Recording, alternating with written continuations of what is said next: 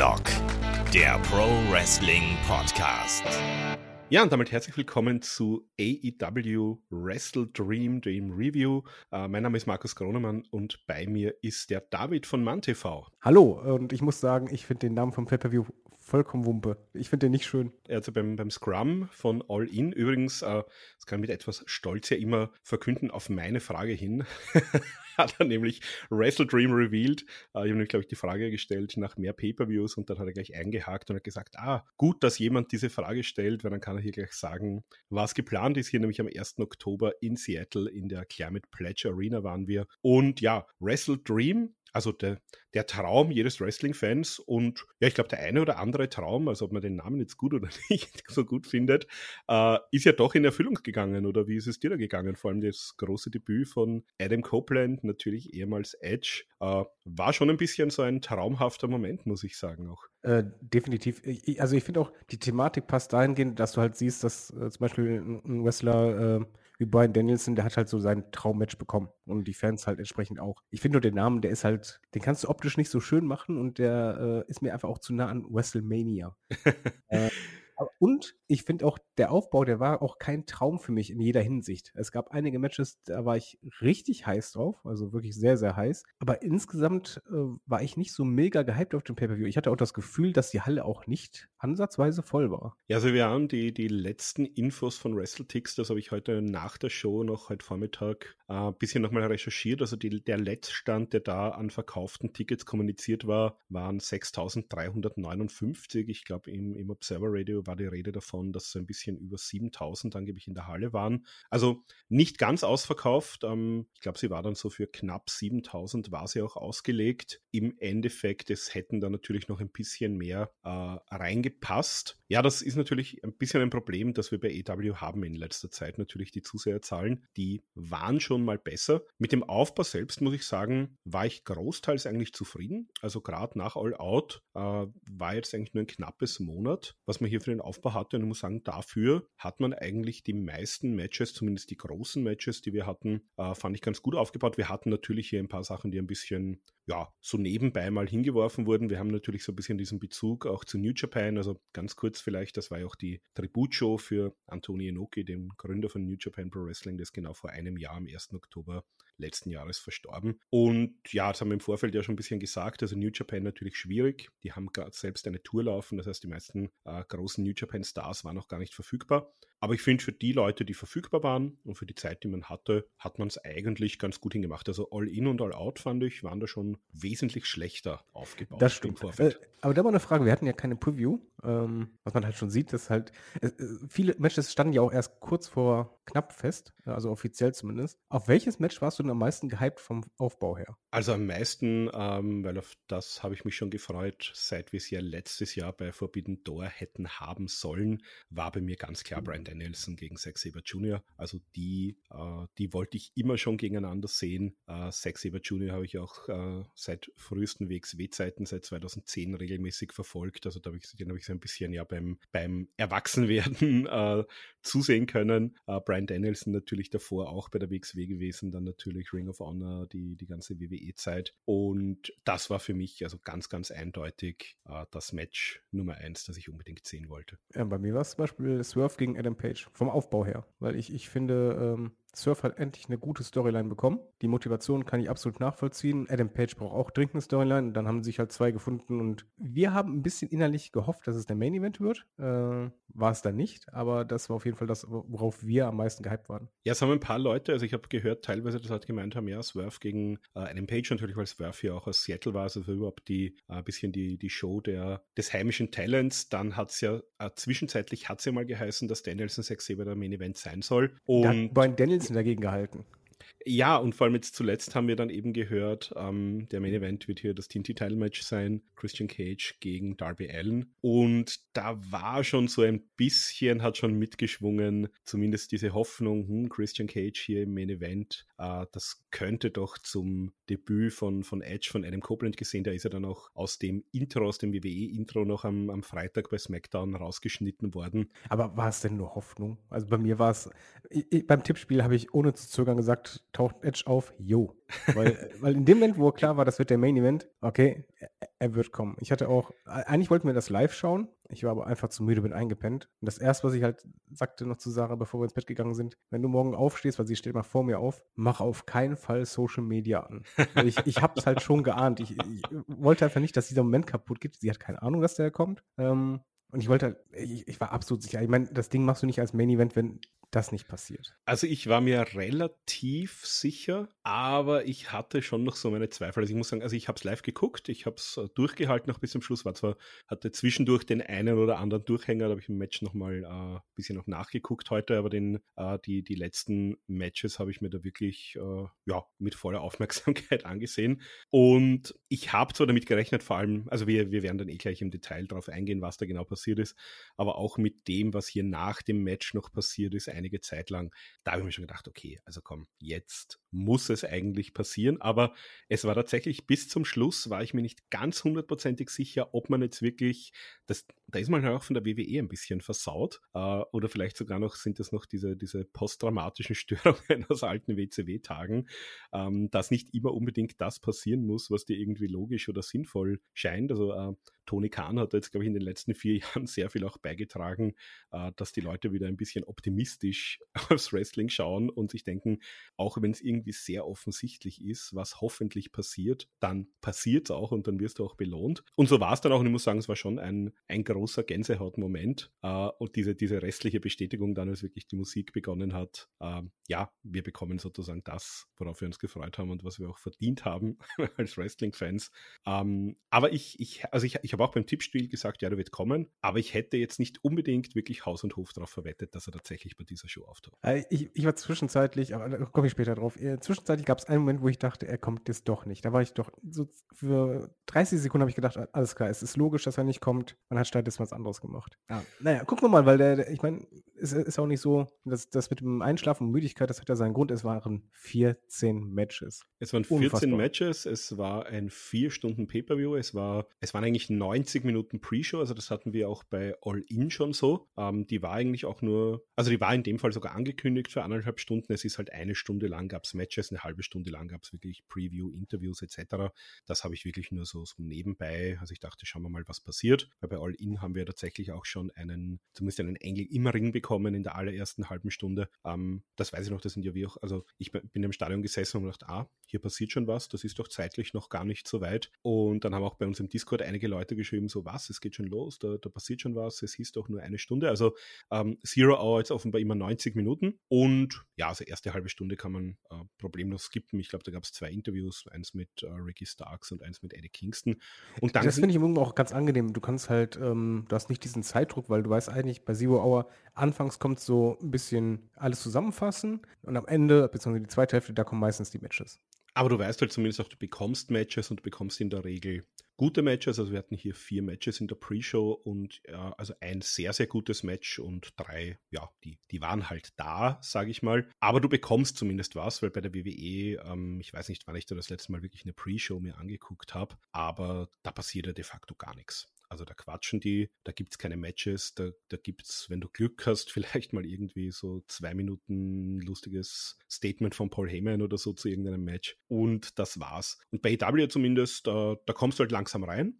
Aber ja, wie gesagt, 14 Matches, äh, 5 Stunden lang Wrestling. Wenn du das live guckst ab 1 Uhr morgens, dann da muss ich schon ein bisschen Härte mitbringen. Vor allem ähm, kommen wir auch dann gleich dazu. Danach gab es ja noch den Scrum. Da war noch eine gute halbe Stunde Pause. Und dann hat sich der gute Tony Khan gedacht, ach komm, äh, Westküsten hier, Zeit, die die haben ja hier Zeit, da ist es ja nicht so tragisch. Und dann hat er noch mal äh, zweieinhalb Stunden Scrum hinten dran gehängt. Was wir uns noch beide angeschaut haben. Ich habe den tatsächlich dann, äh, also meine, äh, meine Freundin ist dann um, um 6 Uhr los, da habe ich mich dann zum Kleinen ins Bett gelegt, der ist dann auch irgendwann wach geworden und dann habe ich tatsächlich so mit einem Kopfhörer im Ohr, äh, während ich ihm so Frühstück gemacht habe und dann, ich habe ihn dann noch in den Kindergarten gebracht und so in der, äh, am Morgen und habe tatsächlich dann nebenbei so mir den, den Scrum angehört. Also dann, dann hatte ich schon die erste Besprechung in der Arbeit. Dann habe ich mal wieder ein bisschen in der Pause weitergehört. Also ich habe es dann ziemlich zeitnah sogar fast live geschafft, das Ding durchzuhören. Aber im Endeffekt war ich hier von 0.30 Uhr bis, ja, ich glaube 9.30 Uhr durchgehend mit Wrestle Dream beschäftigt. Ja, wir sind verrückt. Ja, wir haben kann man, nicht, kann man nicht anders sagen. Aber dann, dann steigen wir noch mal ein. Also erstes Match hatten wir hier ein Mixed Eight-Man Tag Team Match, das glaube ich auch relativ knapp erst, ich glaube bei Rampage oder sogar bei Collision erst angekündigt wurde. Uh, und zwar hatten wir da auf der einen Seite die Ring of Honor Women's Champion Athena, Billy Starks, die sozusagen ein bisschen uh, als ihre Partnerin jetzt auch aktiv ist bei Ring of Honor, Keith Lee und von New Japan Satoshi Kojima gegen Diamante Mercedes, Martine, äh, Mercedes Martinez, Shane Taylor Promotions, also Lee Moriarty und Shane Taylor. Ja, war nett, ging knappe sechs Minuten, äh, bisschen hin und her. Im Endeffekt hat man dann äh, Moriarty gepinnt, da gab es das O-Face von Athena, dann den Ground Zero von Keith Lee, Lariat von Kojima und dann war die Geschichte auch gegessen. Also kann man sich anschauen, war nett, äh, hat jetzt aber nicht so den wahnsinnig großen Mehrwert gehabt. Nee, es, es war halt einfach auch viel zu kurz. Es, acht, acht Personen, fünf Minuten 45 da ist nicht so viel Zeit. Also da ist halt äh, mal ein Keith Lee, der Zeit hat für ein, zwei beeindruckende Spots, um die Kraft zu zeigen. Und äh, Cena hat mir gefallen. Die hat halt dann äh, nochmal irgendwann gedacht, hör mal, es war Mixed Tag Team, aber ich greife auch mal einen Mann an. Hat mir gefallen. Äh, es war aber einfach viel zu kurz, dass du da irgendwie sagen könntest, dass es mich gestört hat oder dass es mich total abgeholt hat. Ja, also ich glaube, kann man nicht, kann man nicht wahnsinnig viel mehr dazu sagen. Wo man eine ganze Menge mehr dazu sagen kann, war das nächste Match. Auch das war, glaube ich. Ich glaube, das wurde bei, ich glaube, bei Dynamite oder war es Collision auch erst angekündigt. Und zwar hatten wir hier äh, Claudia Castagnoli vom Blackpool Combat Club gegen den Warmaster, Josh Alias Barnett. Brock Lesnar 2.0. ja, eher so Brock Lesnar 0.5. Der ist nämlich eine ganze Zeit länger schon als Brock Lesnar dabei. Also für die, die jetzt sagen, Josh Barnett, wer, keine Ahnung, habe ich vielleicht mal irgendwo gehört. Also der ein, ein Wrestler, aber auch vor allem ein Mixed Martial Artist, also auch ehemaliger äh, UFC-Champion sogar, hatte insgesamt, ja, doch 43 MMA-Matches in Japan, uh, bei UFC, in Amerika, bei Pride. Und äh, natürlich auch, dass die Connection, also war sozusagen ein großer Fan von Antonio Inoki und hat auch mit Antonio Inoki lang zusammengearbeitet, also auch bei diesen großen Inoki Bombardier-Shows zum Beispiel, die Jahresendshows war dabei, äh, war Pancrase Champion, war Pride Heavyweight Grand Prix Gewinner äh, und, dann, und? Und er war ursprünglich der Gegner von John Moxley, der geplante. Weil eigentlich sollte das Match, also hatte ich jetzt ein äh, Newsheet gelesen, war eigentlich das Match geplant John Moxley gegen Josh Barnett, aber durch die Gehirnerschütterung kam es jetzt halt nicht dazu. Genau. Also hat auch äh, John Moxley hier allerdings äh, erster Auftritt nach seiner Gehirnerschütterung war hier auch am Kommentar. Äh, übrigens auch bei den äh, späteren Matches seiner Blackpool Combat Club ähm, Compadres. Und ja, muss ich sagen, hat mir sehr, sehr gut gefallen. Hat auch wirklich zum Match äh, oder zu den einzelnen Matches sehr viel beigebracht. Ähm, sehr unterhaltsam gewesen, aber auch sehr informativ. Also zum Beispiel erzählt, er hat hier auch mit Josh Barnett in der Vergangenheit äh, viel trainiert. Also Josh Barnett zum Beispiel ist ja auch ein, ein ganz großer Anhänger vom, vom Catch Wrestling, also von diesem alten äh, ja, Catch Wrestling Stil. Äh, Billy Robinson, Karl Gotch, diese Geschichte hat zum Beispiel auch mit Shayna Baszler äh, trainiert trainiert und ist halt jemand, der sozusagen dieses alte Wrestling-Wissen, diese, vor allem dieses Submission-Wrestling eben ja ein bisschen am Leben erhält und noch der, der nächsten Generation weitergibt. Und da hat John, Max, äh, John Moxley auch wirklich hier gesagt zwischendurch, ja, das kenne ich. Also wenn du da unter Barnett liegst, der mit seinen 270 Pfund auf dir herumkriecht und da spürst du jeden einzelnen Pfund davon, das macht keinen Spaß. Also er hat ja wirklich auch aus dem, aus dem Trainingsalltag mit ihm gesprochen und hat gesagt, er ist ein bisschen äh, zwiegespalten, weil Josh Barnett war sozusagen immer seine Blackpool Combat Club Geheimwaffe. Ähm, hier gegen Claudia und ganz interessant, Claudia, der normalerweise diesen Stil nicht so intensiv fährt, hat er ganz gut mitgehalten. Also die haben sich da ordentlich auch mal Submission Moves äh, gegenseitig um die Arme und die Beine gelegt. Ja, ähm, das Ding war auch voll unterhaltsam. Also ich, ich äh, ist aber auch ein Claudio-Match. Ne? Also ich gebe so, Josh Barnett kannte ich nicht großartig, ähm, aber Claudio liefert eigentlich immer ab und äh, es war auch länger mit acht Minuten.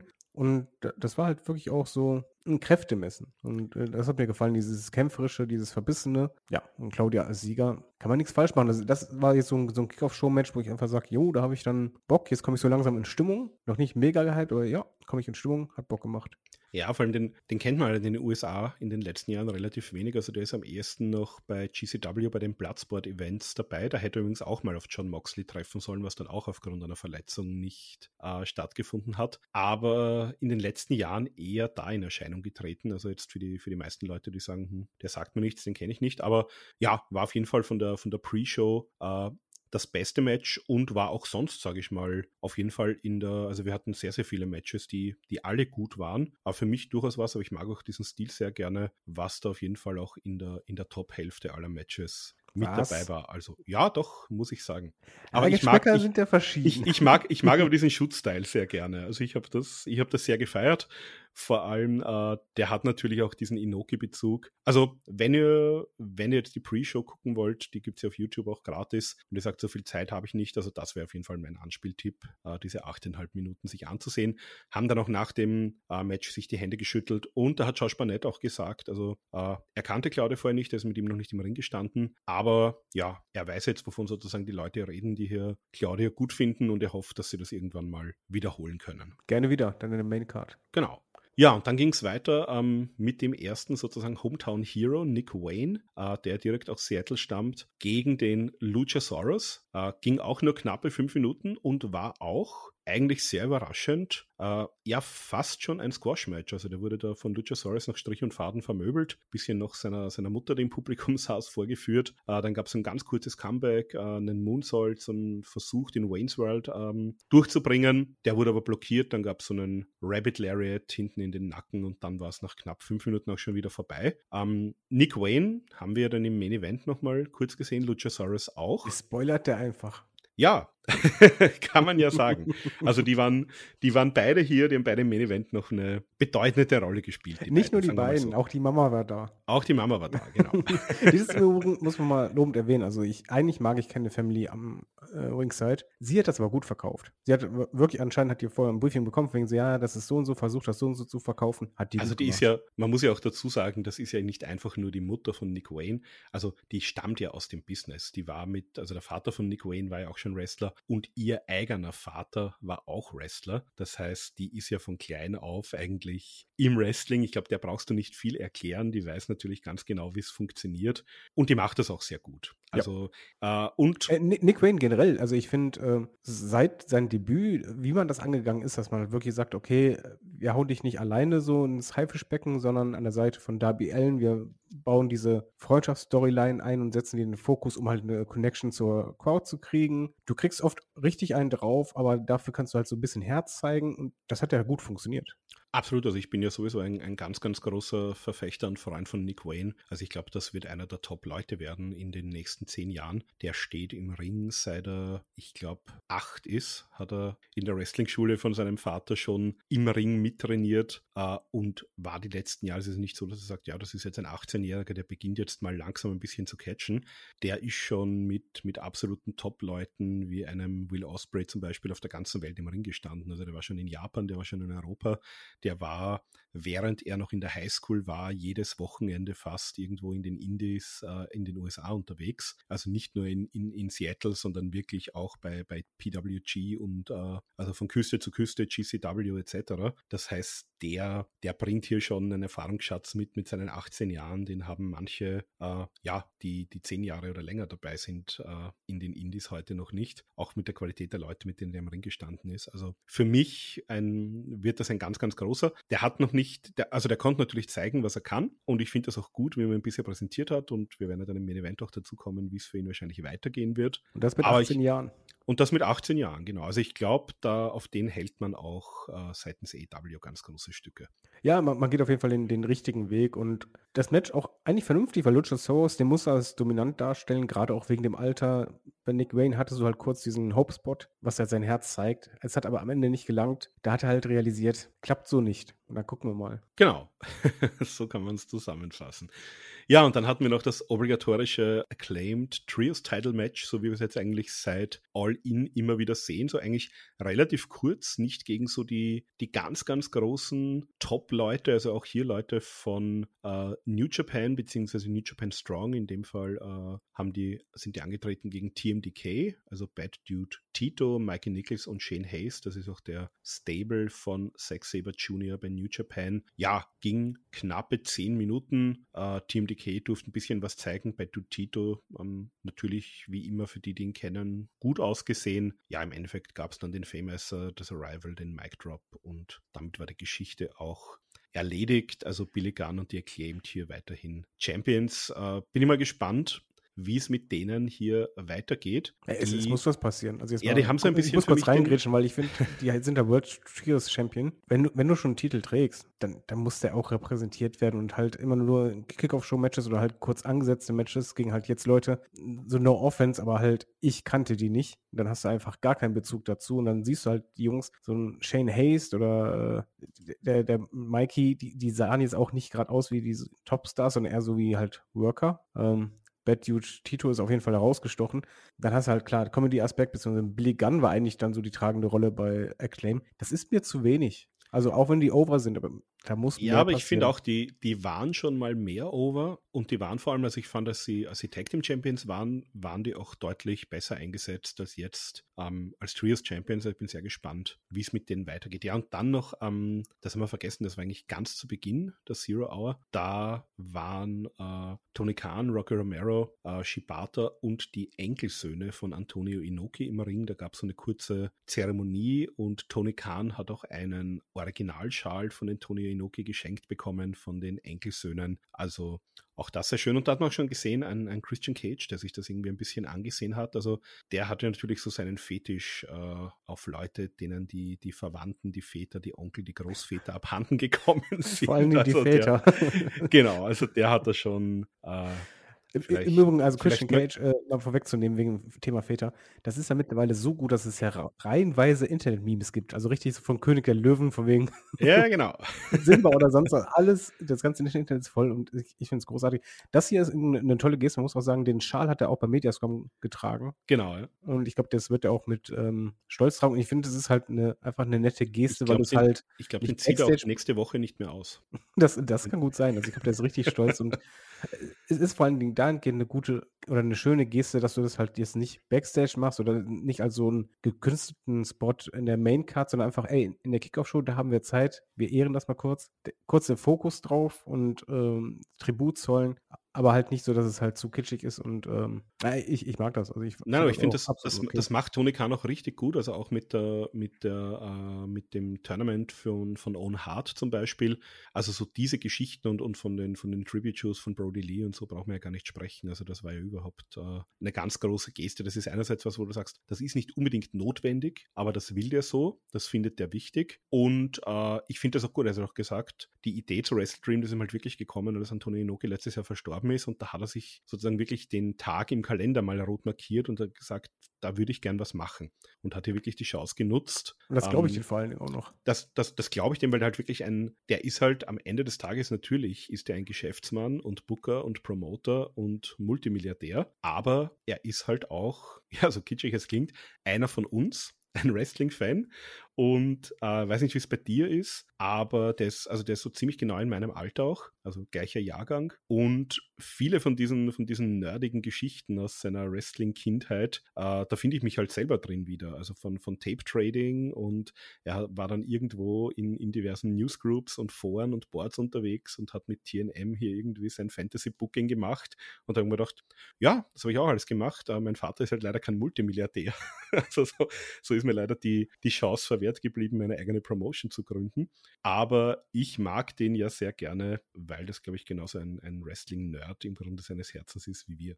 Äh, ja, wahrscheinlich die größte Stärke und größte Schwäche zugleich. Das ist eigentlich ein, ein super Stichwort fürs erste Match, für den Show-Opener. Da gab es nämlich, oder gibt es, glaube ich, immer noch sehr kontroverse Diskussionen. Ist das jetzt ein, ein dummes Match oder ein großartiges Match? Nämlich hier der aktuelle AEW World Champion und halt auch äh, eine Hälfte der Ring of Honor Tag Team Champions MJF hier im Opener in einem Handicap-Match, weil Adam Cole ähm, verletzt ist. Gut, das, das ist ihnen jetzt passiert. Das war so nicht geplant. Das hätte zumindest ein reguläres Tag Team Match sein sollen.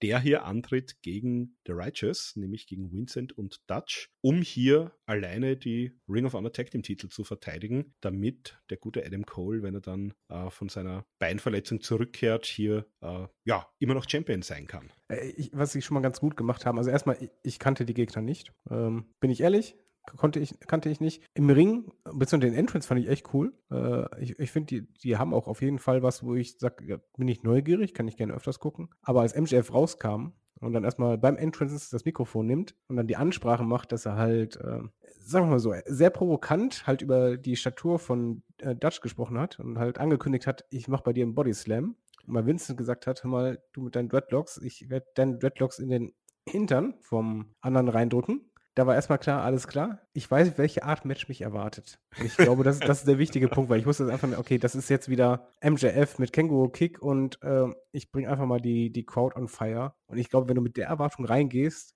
dann kriegst du halt genau das, was MJF halt momentan richtig gut kann, ist nämlich dieses, ja, mach einfach Spaß. Also, so dass die Leute halt auch mal einen lachenden Spot haben. Äh, du bist unser äh, Scumbag und ey, ein bisschen Humor darf beim Wrestling auch sein. Ähm, Na, absolut, genau. Dann, dann, ist es okay, wenn du halt das eine andere Erwartung hast, wird es halt schwierig. Aber was willst du bei. Das Match ist ja eh schon geplant und der Sieger ist auch geplant. Es war nicht geplant, dass sie die Bells abgeben. So, was sollst du jetzt machen? Es ist 2 gegen 1, dann mach es halt mit Spaß. Na, vor allem, er macht genau das. Also, er hat das ja dann im, im Scrum, da können wir gleich dann noch drüber sprechen, hat er das ja auch ein bisschen erklärt, was da gerade sein Zugang ist zum, zum Wrestling und zu dieser Art von Matches. Aber was im Moment ja sein Gimmick ist, ist, er ist so dieses Oldschool Babyface, der im Vorfeld, also oh, Moment, früher war es ja auch so. Oldschool Babyface auf Ecstasy. Ja, genau. Und früher war es ja auch so. Also wenn dir hier das äh, Oldschool Babyface im Vorfeld etwas versprochen hat, äh, wahlweise hat er dabei noch irgendwie auf die Fahne oder auf den lieben Gott geschworen, dann konntest du als Fan davon ausgehen, ähm, da wird es ganz viel Dramatik geben, aber das, was dir das Babyface verspricht, das wird auch eingehalten. Und wie du sagst, das hier irgendwie auf, auf Ecstasy oder auf Steroiden macht MJF, weil was sagt er? Er kommt zum Ring. Also erstens mal hat er angesprochen diese Szene, die wir am Ende von Dynamite gesehen haben, wo, wo Jay White von maskierten Leuten verprügelt wurde und einer in der, in der Teufelsmaske hat er gesagt, äh, ich war das nicht, äh, irgendjemand hat hier meine Maske gestohlen. Also auch das könnte ja Teil der Storyline sein, da gibt es viele Spekulationen. Aber was hat er denn gemacht? Er hat sich hingestellt und gesagt, den Fetten werde ich bodyslammen und von dem, von dem weißen Typen mit den Dreadlocks, das ist übrigens sehr mutig, so rumzulaufen, äh, ja, dessen Kopf, äh, den, den schiebe ich dem anderen in den Hintern rein. Und ja, long story short, ich glaube, wir müssen das jetzt nicht Move für Move analysieren. Er hat es geschafft. Was, was ist am Ende des Tages passiert? Er hat den Fetten gebodyslammt und hat die, die, den anderen Typen mit den Dreadlocks in den Hintern vom Fetten reingestuppt. Also genauso wie es, wie es versprochen hat, dass es ja, im Endeffekt äh, passiert es, natürlich. Es gab ja auch diese, diese Spots, so dieses typisch Hulk Hogan-mäßige, wenn er halt immer so gegen einen Giant gekämpft hat und so, ja, ich mache einen Body Slam, das natürlich so das erste oder zweite Mal klappt nicht. Genau, aber er kommt beim immer ersten näher. Mal tut mal der Rücken weh, beim zweiten Mal bekommt er ihn hoch, aber der Typ fällt auf ihn drauf und pinnt ihn fast. Also, das ist absolut äh, klassisches Wrestling aus den 80ern und genau. Äh, ich glaube, da geht einem auch das Herz auf. Man muss ja auch dazu sagen, das hat Sarah dann als erstes gesagt, wenn Babyface die Ankündigung macht, klappt das immer, aber MJF hat ja eh die Angewohnheit, seit der bei AEW ist, wenn er eine Ankündigung macht, dann macht er das auch. Wenn er sagt, ich gewinne das Match in Side Headlock, dann gewinnt er das Match genau. so. Und ähm, das mag ich halt daran, weil wenn er eine Ankündigung macht, dann eigentlich wartest du auf den Moment. Du hast es auch beim Publikum gemerkt. Es war noch nicht ganz, dass alle auf allen Plätzen waren, aber die wollten ja genau diesen Moment. Und die sind ja auch nuts gegangen, auch als er dann den Känguru-Kick ankündigt. Ey, das wollen die Leute sehen. Und warum genau. geht man zu so einer Show? Um, um, Spaß zu haben. Und wenn, wenn die Leute mitgehen, dann hat man was verdammt richtig gemacht. Genau, also es gab dann natürlich eben auch den Känguru-Kick. Er hat dann auch äh, Vincent, also den, äh, den Fetten, sagen wir mal, äh, hat er dann auch äh, entsprechend gepinnt. Nein, Entschuldigung, Dutch ist nee, Vincent ist der mit dem Dutch, Dutch ist der Fette, ja, schon, schon, schon falsch gesagt. Nein, äh, es gab dann den Heatseeker, also sozusagen diesen ähm, ja, Slingshot-Piledriver aus den Seilen, hat er ihn dann auch gepinnt. Äh, und er hatte dann im Endeffekt, also ich glaube, Brian Alvarez vom Observer hat das äh, getweetet, von wegen, ja, das war also ein, ein, ein lustiges Gimmick-Match. Und MJF hat dann wirklich bei, äh, beim Media Scrum explizit sich auch Brian Alvarez herausgesucht hat gesagt, du hast hier was getweetet und ich möchte kurz darauf eingehen. Also du hast gesagt Gimmick-Match. Nur ähm, Alvarez hat das jetzt mittlerweile beim Server Radio auch klargestellt, also das war auch nicht irgendwie despektierlich gemeint, sondern das war halt so, und es war halt einfach so, es war halt einfach ein Gimmick, äh, das er hier an den Tag gelegt hat. Und er hat gesagt, na, er möchte sozusagen diesen alten Stil, dieses, er hat gemeint, so diese, diese Sorte Eiscreme, die er selber gerne isst, die möchte er ins Wrestling wieder zurückführen. Nämlich genau das, dass du mit so ganz einfachen Moves wie eben einem, einem Kangaroo-Kick die Leute komplett genauso zum Ausrasten bringst, wie das vielleicht ein Darby Allen äh, schafft, der sich irgendwie aus drei Metern Höhe in einen, weiß ich nicht, brennenden Tisch aus äh, mit Reißnägeln werfen lässt, weil auch gesagt das hat, ist also, auch das richtig Geile, der, dass er es schafft. Der ist komplett krank äh, und, und der macht auch total großartige Dinge. Nur er ist halt der Meinung, es muss nicht jeder Spot komplett gefährlich sein. Äh, und, und das ist aus seiner Sicht ja unglaublich klug, weil er, er zieht genau die gleichen oder bessere Reaktionen, damit, dass er jetzt unter Anführungszeichen nichts tut und ist damit genauso over und genauso beliebt wie irgendjemand, der sich halb umbringt und sich halb das Genick bricht mit irgendwelchen waghalsigen Stunts. Also erstens mal aus Sicht von MJF ist es unglaublich schlau und fürs gesamte Wrestling ist es natürlich nicht blöd, wenn ich weiß, wenn ich, wenn ich mein Handwerk beherrsche und die Leute Leute sozusagen mir aus der Hand fressen, dann muss ich mich nicht körperlich ruinieren und kann trotzdem ein Star sein. Und ja, vor allem, allein, dass ja. sie einen Double Clothesline und einen Kangaroo Kick so overbringen, dass 80.000 Leute im Wembley Stadion komplett äh, die Fassung verlieren, zeigt ja auch, dass das funktioniert. Äh, das ist halt, also MGF hat halt nicht nur diese Ankündigung, sondern egal welchen Move, der kann noch so langweilig sein. Ich glaube, du könntest ihm jetzt auch sagen, was ich, ein Standard Headbutt bringt den over und er bringt den over. Und Weil, zwar auf so ähm, aggressive Art, also gegenüber dem Publikum, dass er auch sagt, hier, schentet das, schentet das. Und dann, ja, er hat die in der, in der Hand. Also er hat die bei das, das haben wir auch gesehen bei dem, bei dem Match gegen Samoa Joe. Und das ist halt wie so ein, wie so ein alter Actionfilm aus den 80er Jahren. Ja, da total. weißt du ja auch, dass am Schluss der, der Held irgendwie das Mädchen kriegt und den Bösen besiegt. Du weißt halt nicht genau wann und wie und, und durch welchen, äh, ja, durch welche, durch welchen, durch welche Schwierigkeiten und Widrigkeiten der warten muss.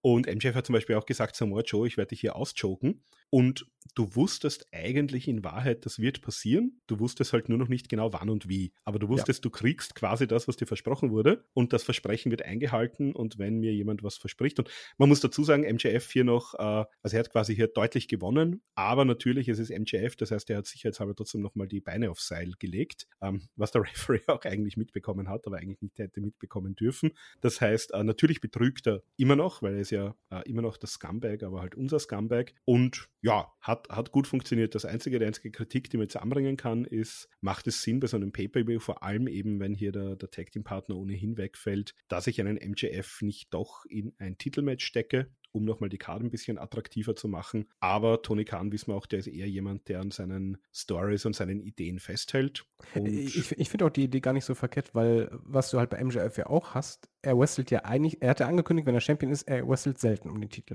Und das genau. ist dann halt quasi eine Attraktion. Deswegen finde ich es nicht verkehrt, dass man das halt so gemacht hat. Woanders reinpacken, macht für mich nicht unbedingt Sinn, weil der ist halt sonst mit keinem befreundet. ähm, stimmt, ja. Und, und hier ist es halt einfach das Blöde gewesen vom Booking, dass halt einer sich verletzt, aber dann, ja, ma was machen wir da raus? Komm, wir machen dann halt Comedy, weil ich wette, das Match ursprünglich hatte, hätte zwar auch Comedy-Elemente gehabt, aber hätte auch viel mehr Spannungsbogen gehabt. Nur das kannst du hier bei 2 gegen 1 nicht normal bringen, es sei denn, du sagst, der Spannungsbogen besteht daraus, wann schiebt er den anderen den Kopf in den Allerwertesten. genau. Und das hat funktioniert. Also ich gebe zu, 9 Minuten, 40 Sekunden ging ratzefatz bei mir um und ich war danach einfach, ich, ich saß da und habe gedacht, ja, jetzt habe ich Bock, weiter geht's. Genau. Ja, und es ging auch weiter, wenn wir bei der Analogie von äh, MJF bleiben, mit einer ganz anderen äh, Sorte Eiscreme, nämlich der, äh, der Kings Road äh, versus Strong Style Sorte Eiscreme.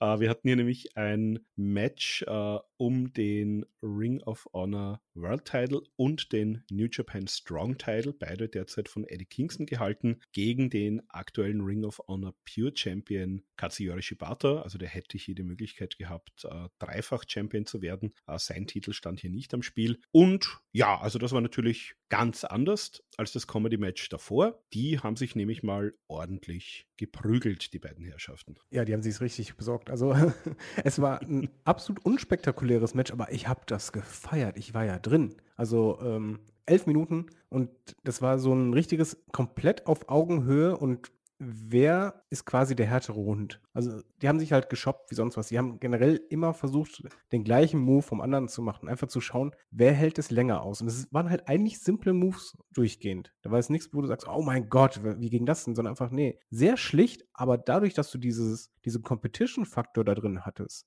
und die Tatsache, dass beide, dass eigentlich im Laufe des Matches nie wirklich klar war, wer hält denn jetzt mehr aus? Wer ist denn stärker? Wer kann den anderen es mehr geben? Hattest du eine enorme Spannung und die, die Crowd war da drin, ich war drin. Ich finde Eddie Kingston super, liebe aber nicht jede Match, äh, jedes Match von ihm. Das hier hat richtig, richtig Bock gemacht, weil die beiden haben halt super miteinander funktioniert. Du hattest auch kurz diesen Moment der Erschöpfung, aber dann so, ja komm, jetzt gib's mir richtig diese provokante von ja, gib mehr, gib mehr, gib mehr. Das hat alles gepasst für mich und ein rundum richtig, richtig unterhaltsames, gutes, knallhartes Match, wonach ich jetzt weiß, dass Eddie Kingston ein bisschen stärker ist, aber beide einander Respekt zollten am Ende und das war so Sportsmanship, Fighter, nee, nee eher so Baller-Competition ähm, mit Respekt voneinander. Richtig, richtig gut. Genau, also ja, dem ist nicht viel hinzuzufügen. Äh, zwei Leute natürlich, die, die diesen wirklich harten japanischen Stil äh, beherrschen und auch lieben. Und Shibata natürlich auch den ganz starken Bezug zu New Japan und zu Inoki. Äh, der ist nämlich gemeinsam mit Hiroshi Tanahashi und Shinsuke Nakamura äh, in den frühen 2000ern waren das sozusagen die neuen drei Musketiere von New Japan, also sozusagen auch äh, von Antonio Inoki persönlich ausgewählt äh, sowohl Shibata als auch Nakamura haben ja auch einen Kampfsport, einen MMA-Hintergrund teilweise. Und das war ja auch so dann gegen, gegen Ende hin vor allem von äh, Antonio Inoki war das ja so ganz klar das, was er wollte. Also er wollte sozusagen, dass seine Wrestler auch in, in echten Kämpfen äh, sich profilieren können. Und da ist ein Shibata natürlich jemand, der das genau erfüllen kann. Und ja, ähm, Eddie Kingston ist sowieso auch ganz großer Fan vom japanischen Wrestling. Also die, die hatten, glaube ich, sehr, sehr viel Freude, äh, sich da gegenseitig mal ordentlich zu vermöbeln, äh, irgendwelche Gliedmaßen und Körperteile zu verdrehen, äh, sich Kopf voran irgendwo reinzuwerfen. Also Shibata natürlich hatte die ganz, ganz schwere äh, Gehirnverletzung. Ähm, mittlerweile, also ich, ich finde es immer ein bisschen mutig, wie viel der trotzdem teilweise gegen den Kopf einsteckt, weil da hieß es ja vor Jahren noch, also der wird überhaupt, da gibt es 0% Chance, dass er überhaupt jemals wieder im Ring steht. Ähm, mittlerweile steht er wieder im Ring und mittlerweile, ja, wrestelt er auch ziemlich aktiv wieder. Aber, also ich sag mal, für alle Freunde des äh, ja, japanischen Strong-Style, wir hauen uns ordentlich aufs Maul Stils, äh, ein, ein absoluter Leckerbissen. Ja. Im Endeffekt, äh, Kingston kann sich hier durchsetzen, verteidigt den Titel mit, äh, im Endeffekt war es dann einer Powerbomb. Ja, aber auch wieder schnörkellos, knallhart, durchgezogen, passt. Also ich war wirklich happy und es war das komplette Gegenteil vom Opener, aber, aber super. Also ja, ich bin halt gerade ein bisschen so ein bisschen hübelig, weil, wie gesagt, ich finde nicht alle Eddie Kingston-Matches gut, aber ich, ich finde momentan funktioniert der unfassbar gut. Also nicht nur mit der Crowd, sondern der hat gerade einen richtig guten Flow bei Matches auch. Ja, absolut. Vor allem der, der steht auch in letzter Zeit, habe ich das Gefühl, wirklich mit den, mit den absolut richtigen Leuten im Ring. Ja, das kann viel ausmachen. Auch im nächsten Match. Genau, also da ging es dann weiter um den äh, TBS-Titel. Chris Statlander ähm, verteidigt hier gegen Julia Hart. Julia Hart hier mit einer, ja, mit einer Winning Streak, die sich so ein bisschen von hinten rangeschlichen hat. Also das haben wir erst so in den letzten ein, zwei Wochen, äh, als das Match auch wirklich angekündigt wurde, hat man das dann auch immer wieder öfter erwähnt. Also ich glaube, sie war zum Schluss jetzt irgendwie bei 25 oder 26 Siegen in Folge. Ähm, die war eine Zeit lang jetzt auch wirklich auf jeder Show. Die war bei Dynamite, bei Rampage, bei Collision, äh, hatte nochmal ein paar Siege errungen und muss ich sagen, hat sich auch ja, massiv verbessert eigentlich. Und ich habe es zu Olaf letztens schon gesagt, ähm, ich glaube im, im QA, äh, wenn du mich vor ein paar Jahren gefragt hättest, so die äh, Varsity Athletes, auch mit Brian Pillman Jr. und, und Griff Garrison und Julia Hart, wer von den dreien sozusagen in ein paar Jahren hier bei EW der größte Star sein wird, dann hätte ich wahrscheinlich nicht Julia Hart gesagt. Aber die ist auch äh, wirklich gut in diese Rolle äh, beim House of Black, muss ich sagen, reingewachsen. Hat auch übrigens eine, eine gute Musik, von der ich jetzt einen Ohrwurm hatte, weil ich sie so oft gehört habe in letzter Zeit. Ich glaube, wir müssen hier eh mal kurz mal, also das mal richtig mal ähm, in, in, Fokus rücken, weil, oder eine Lobrede halten. Das Mädel, ich sage das Mädel einfach nur, weil die ist erst 21 Jahre alt und was bemängeln wir halt ganz oft, gerade in der Frauendivision, dass halt so keine Entwicklung da ist. Und so, wie startete sie als eine profillose Cheerleaderin, die halt so nett ja, wirkte, hat, aber irgendwie auch unsicher. Die hat halt gerade frisch zu wresteln begonnen. Also die war, das muss man halt auch dazu sagen. Äh, wir haben jetzt knapp vier Jahre Dynamite, also jetzt am, ich glaube, 2. oder 3. Oktober 2019 war die erste Show, und weil du sagst, das Mädel, da war die noch minderjährig. Also als Dynamite, als die erste Dynamite-Folge ausgestrahlt wurde, war die noch 17. Ja, und, und guck hm. mal, aber selbst danach, so, so, das hat ja wirklich Jahre gedauert, bis du halt gemerkt hast, dass so eine Sicherheit kam, auch im Ring gerade. Also ich finde, bei ihr merkst du, das House of Black hat ihr in so vieler Hinsicht geholfen. Erstmal in Sachen Promos. Ich denke mal gerade, wenn du halt so jemand hast wie Malachi Black, die können das halt. Und da guckst du dir sehr viel ab. Und anfangs war sie ja auch beim House of Black komplett schweigend. Nach und nach hat sie angefangen, immer mehr auch ja, das Spotlight zu kriegen, auch immer mehr zu reden. Generell finde ich, dass sie einen Charakter richtig gut verkaufen kann. Aber was halt bei mir dieses Beeindruckendste ist, ist einfach, dass sie als Wrestlerin diese, diese nächsten Schritte macht. Also ich finde, ähm, bei vielen Matches in der Frauendivision ha habe ich halt, ja, immer diesen, diesen Frust wegen so, das ist so, so standardmäßig, oftmals so standardmäßig erinnere mich das manchmal an so ein Diva-Match, weil es halt einfach so ein bisschen sloppy ist. Und bei Julia Hart finde ich, sie legt diese Sloppiness gar nicht mehr an den Tag, sondern wird halt immer konkreter in ihren Aktionen und sie hat ihren eigenen Style. Ist noch nicht so, dass sie jetzt perfekt im Ring ist. Nein, im Gegenteil. Aber ihre Matches machen mir mittlerweile echt Spaß. Auch jetzt in den, in den Weeklies. Weil ich finde, sie, sie macht halt mit, mit Wucht und ähm, was sie auch gut macht, sie, sie macht auch einen Flow, was die Moves angeht. Also jetzt nicht immer so ein Move, dann halt drei Minuten gar nichts, sondern nee, komm, das, dann das, dann das. Wenn die den Weg weitergeht, dann kann, kann die es richtig weit bringen. Und hier bei dem Match, nehme ich es mal vorweg, das war richtig gut. Ja, also kann ich mich nur anschließen. Da ging es ordentlich hin und her. Also es war jetzt noch nicht so, dass man sagt, ähm, gut, die hat halt ihre, ihre Winstreak hingelegt und Statlander hat sie dann trotzdem zerstört, sondern äh, die hatte ihre Momente, die haben da ordentlich, äh, ging jetzt nicht ewig lang, ging knappe neun Minuten, aber da hat Julia Hart auch durchaus ihre Stärken zeigen können, hat dann auch äh, Chris Deadlander aus dem Ring da rausgeworfen, gut, wurde dann sozusagen wieder auf die Schultern genommen und wieder zurück in den Ring hineingetragen, aber konnte dann auch teilweise aus, aus größeren Moves auskicken, hat dann auch ihren Finisher ansetzen können und ja, im Endeffekt konnte sich Statlander dann hier trotzdem durchsetzen mit dem Sunday Night Fever das Match für sich beginnen. Aber auf jeden Fall Julia Hart, muss ich sagen, ja, bin ich auch sehr positiv, ähm, nicht unbedingt überrascht, aber sehr positiv eingestellt mittlerweile, wie sich die entwickelt. Und ja, bin ich, bin ich gespannt, wie es mit der auch mit dem. Das House of Black ist ja gerade ein bisschen von Verletzungspech, glaube ich, geprägt. Also die haben wir ja seit All In nicht mehr gemeinsam im Ring gesehen. Also ähm, Malachi Black hat letztens auch gemeint, er hat da teilweise eine, eine Beinverletzung die mir ein bisschen zu schaffen macht. Und ja, ich glaube, sonst die anderen beiden sind auch nicht äh, ganz hundertprozentig fit im Moment. Also werden wir auch mal sehen, wann wir die wieder so als, als Einheit äh, im Ring sehen. Aber Julia Hart sozusagen hält hier das, das Banner fürs House of Black auf jeden Fall hoch im Moment. Ja, und, und Chris Deadlander braucht unbedingt mal eine Fehde.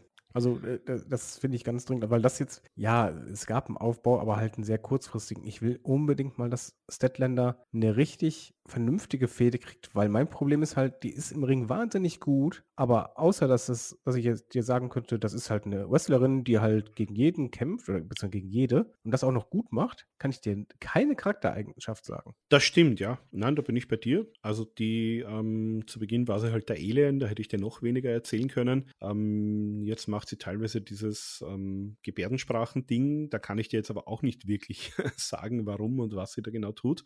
Also wir wissen, sie ist auch sehr gut mit Orange Cassidy tatsächlich befreundet, aber sonst weiß ich von der auch nicht wahnsinnig viel. Also ich würde dir auch gerne ein bisschen mehr genau gefeatured sehen und bin ich bei dir, ich würde dir auch gerne in einer vernünftigen, längerfristigen Feder mit ein bisschen längerfristigen Storyline-Aufbau dahinter sehen. Wie beim nächsten Match. Da gab es auch nicht viel Aufbau. Nein, da gab es sehr viele, sehr viele verrückte Moves, äh, weil was hatten wir? Das war sozusagen ein Number One Contenders Match, also die Gewinner bekommen einen Titelshot gegen die AEW Tag Team Champions. Ähm, was man jetzt nicht genau erklärt hat, ähm, hat mich gesagt, äh, wann und wo sie wollen. Das heißt, wir wissen jetzt nicht, ist das so eine Art Money in the Bank Stipulation? Können die jederzeit auftauchen und sagen, jetzt bitte hier? Oder müssen die zumindest sagen, jetzt bitte hier, aber nächste Woche mit Vorankündigung? Oder kriegen die einfach ein Titelmatch, wenn Tony Khan sagt, jetzt ist Titelmatchzeit. Aber nichtsdestotrotz, wir hatten hier die Young Bucks gegen, also sozusagen drei Brüderteams. Äh, die Young Bucks, die Guns, die Lucha Brothers und die nicht blutsverwandten Orange Cassidy und Hook, die hier in einem ziemlich verrückten Four-Way, ja, sich diese, diese, diesen Title Shot untereinander ausgemacht haben. Ja, also das Ding kannst du nicht analysieren. Ähm, Olaf wird jetzt wahrscheinlich so eine äh, Liste haben mit Notizen, die ist dann so 48 Seiten lang, weil es gab halt so viele Moves. Man kann es einfach zusammenfassen. Es war einfach hitzig, unterhaltsam, spektakulär. Es gab sehr viel und das mag ich halt total bei, gerade bei Young Bucks Matches, Synchron-Wrestling oder Synchronaktionen. Ähm, die Guns waren so ein bisschen immer die, die Opportunisten, die versucht haben, so ihren Nutzen draus zu ziehen. Anfangs hatten sie die ganz tolle Idee, wo wir beide lachen mussten und dachten, eigentlich gar nicht so dumm, dass der eine drin war und dann der andere sich auch eingeteckt hat und dann sie sich versucht haben, gegenseitig zu pinnen. Genau, das haben aber, das, das ist ja, das haben wir nicht erfunden. Das hat ja schon äh, in den 90ern Billy Gunn mit dem Road Dog auch versucht und da hat es auch schon nicht funktioniert. Ja, und jetzt, jetzt auch nicht funktioniert. Also wir, wir konnten uns nicht dran erinnern und wir haben nur geschmunzelt und haben gedacht, gar nicht so doof. Ähm, Highlight für uns waren halt immer, wenn, wenn Young Bucks auf Lucha Brothers getroffen sind, wobei Ray Phoenix sich irgendwann verletzt hatte, zumindest war er irgendwann raus. Ja, Ray Phoenix ist ja immer noch von dem, also von dem Match, wo sich auch Moxley äh, verletzt hat, wo er ja unvorhergesehenerweise den International-Titel gewonnen hat. Da hat er sich ja auch selber äh, verletzt und hatte jetzt zwar sein, sein Titelmatch äh, letzte Woche, da ist aber auch erst ganz, ganz knapp vorher sozusagen, hat er die medizinische Freigabe bekommen, also ich glaube sogar am, am, am, selben Tag. Und der wird ja jetzt bei Dynamite auf Nick Jackson treffen, äh, um den International Title, also so ist es zumindest vorgesehen. Schauen wir mal, weil genau den hat man dann irgendwann rausgebracht und ich weiß nicht, ich, also ich glaube nicht, dass das unbedingt geplant war. Also außer man hat gesagt, ähm, gut, man will da jetzt kein Review draus machen, man möchte schon zeigen und es ist geplant, dass der nur ein paar Spots macht und dann Backstage geht, um sich zu schonen, das weiß ich nicht. Ich, ich meine, Penta hat es ja auch gut übernommen dann. Ja, aber wie also, gesagt, also wenn man, wenn man sich vorstellen will, stellt man sich vor ein Young Bucks gegen Lucha Brothers Match, äh, wo man ein bisschen so die überheblichen Guns noch hinein tropft und dann noch Orange Cassidy und Hook, die halt als Orange Cassidy und Hook ihre Orange Cassidy und Hook Dinge machen, äh, hineinwirft. Äh, wo man noch sagen muss, Orange äh, Cassidys Hand ist wieder okay. Stimmt, genau. Der hat sich dann hier äh, doch ähm, mit, der, mit der bloßen Faust ein paar Mal äh, durchsetzen können. Im Endeffekt durchgesetzt haben sich allerdings hier die Young Bucks. Die haben dann sozusagen Panther hier als ja, alleinstehenden Tag Team Wrestler gepinnt. Vielleicht kann der jetzt alleine gegen MJF auch um die Ring of Honor Tag Team Titel antreten. Das wäre vielleicht noch eine Idee. Äh, jedenfalls gab es den PTE Trigger, die Young Bucks damit äh, Number One Contender. Das heißt, wir werden irgendwann ein viertes äh, FTR gegen Young Bucks Match sehen. Ähm, Sage ich auch nicht nein. Sage ich auch nicht nein, nehme ich mit. Also das war in Wembley natürlich äh, um nichts weniger großartig als die ersten beiden. Äh, ja, bin ich mal gespannt. Es gibt ja am 10. Oktober den äh, Dynamite Championship Tuesday. Also da werden sie sozusagen von Mittwoch auf Dienstag verlegt. Äh, natürlich Head-to-Head -head mit NXT und NXT wird dann natürlich auch alles in den Ring werfen, äh, um sozusagen diesen Ratings War zu gewinnen. Kann ich mir schon gut vorstellen, dass man vielleicht sagt, ah, da geben wir den Leuten doch mal Young Bucks gegen FTR. Das möchte vielleicht der eine oder andere sehen. Also wenn du mich jetzt fragen würdest, wann das Match stattfindet, würde ich auf diesen Tag wahrscheinlich tippen. Und ja, also das, das nehme ich natürlich gerne mit. Ja, war, war, ein richtig, richtig gutes Match. Aber das nächste fand ich noch besser, bin ich ehrlich. es gab dann so eine Reihe von richtig, richtig guten Matches schon. Und das nächste war eben ähm, das, was du hier auch angesprochen hattest, dass du dir das Main Event gewünscht hättest, nämlich äh, Swerve Strickland gegen den Hangman, Adam Page. Äh, Swerve Strickland hier natürlich auch vor ja quasi Heimatpublikum. Also zumindest ursprünglich kommt er aus Seattle, der äh, ist ein Militärkind Kind. Also der hat auch die ersten sieben Jahre seines Lebens übrigens in Deutschland gewohnt.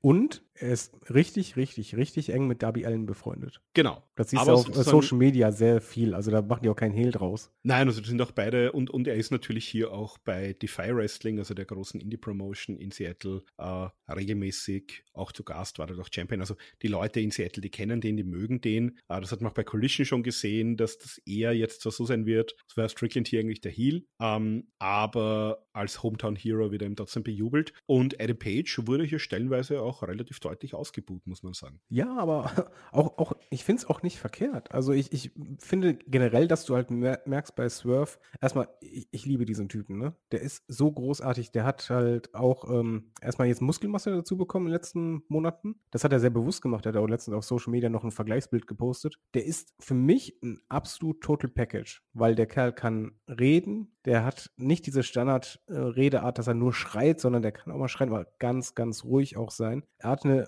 Star-Aura, der ist im Ring absolut äh, Zucker. Also ich, ich, kann das nicht anders sagen. Der liefert ab, der ist spektakulär, der ist stark. Der hat ein Moveset, was ihn auszeichnet, was ihn auch abhebt von anderen. Also allein dieser Sidekick immer, der, der sieht so brutal gut aus. Ich liebe diesen Typen. Ich möchte endlich sehen, dass der halt bis in den Himmel gepusht wird, sondergleichen. Adam Page ist für mich so ein bisschen der verlorene Sohn, weil ähm, so sehr ich den auch geliebt habe, fehlt mir einfach zu viel momentan. Also es ist einfach so, das, was ihn ausgezeichnet hatte, das kann es halt nicht nur alleine gewesen sein. Also so nicht auf den Lorbeeren von damals ausruhen. Das ist ja auch die Storyline ein bisschen, dass Swerve halt diesen ja, Spot haben möchte. Genau, also ähm, was man zu Swerve auch noch sagen muss, der hat natürlich, was er auch noch hat, ist Prince, Man äh, Prince Nana, der hier zum Ring tanzt. Das ist natürlich auch noch ein... Das Tanzen ist wichtig. Das ist sehr wichtig, ist ja mittlerweile auch ein Meme geworden. Nein, und zu einem Page, und ich glaube, der hat da ein bisschen auch von der Leber weggesprochen bei seinem äh, Promo bei Dynamite diese Woche, wo er nämlich auch gesagt hat, er hatte so im letzten Jahr auch ein bisschen das Gefühl, egal wo er hingeht, es hängt so eine schwarze Wolke, eine schwarze Regenwolke über ihm.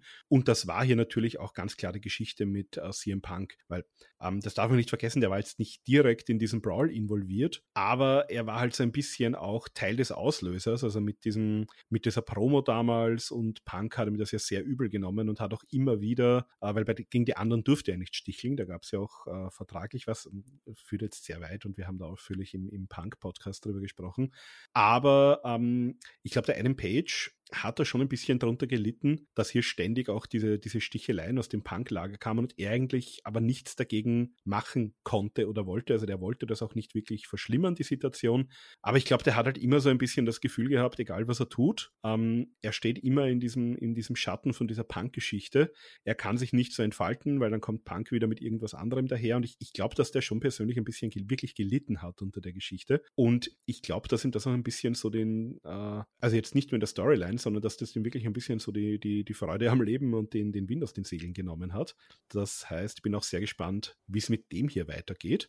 Ähm, Vor allem, weil das Match, jetzt mal ganz ehrlich, das Match ging 20 Minuten, das fühlte sich an wie 10. Ja, äh, also absolut. Also das, das war der Hammer. Also es war, ähm, im Grunde genommen hat der, das Match so die Story erzählt, dass ähm, erstmal war es halt wirklich diese Konfrontation, auch dass Swerve so ein bisschen diese Überheblichkeit hatte, dass er ja so der Aufstrebende da ist. Aber auch immer, wenn Adam Page quasi seine Standardsachen bringen wollte, hat Swerve das schon gewusst und darauf reagiert. Also er, er musste halt immer wieder ein bisschen aggressiver werden und ähm, immer, immer mehr riskieren. Und das hat mir super gut gefallen. Also ich fand das Ding nicht nur äh, super unterhaltsam, es hatte auch einen super Flow, die haben klasse harmoniert und es war halt spannend spannend ohne Ende. Ja, also ich würde mir auch wünschen, dass das vielleicht nicht das letzte Mal war, dass sich die im Ring gegenüberstehen.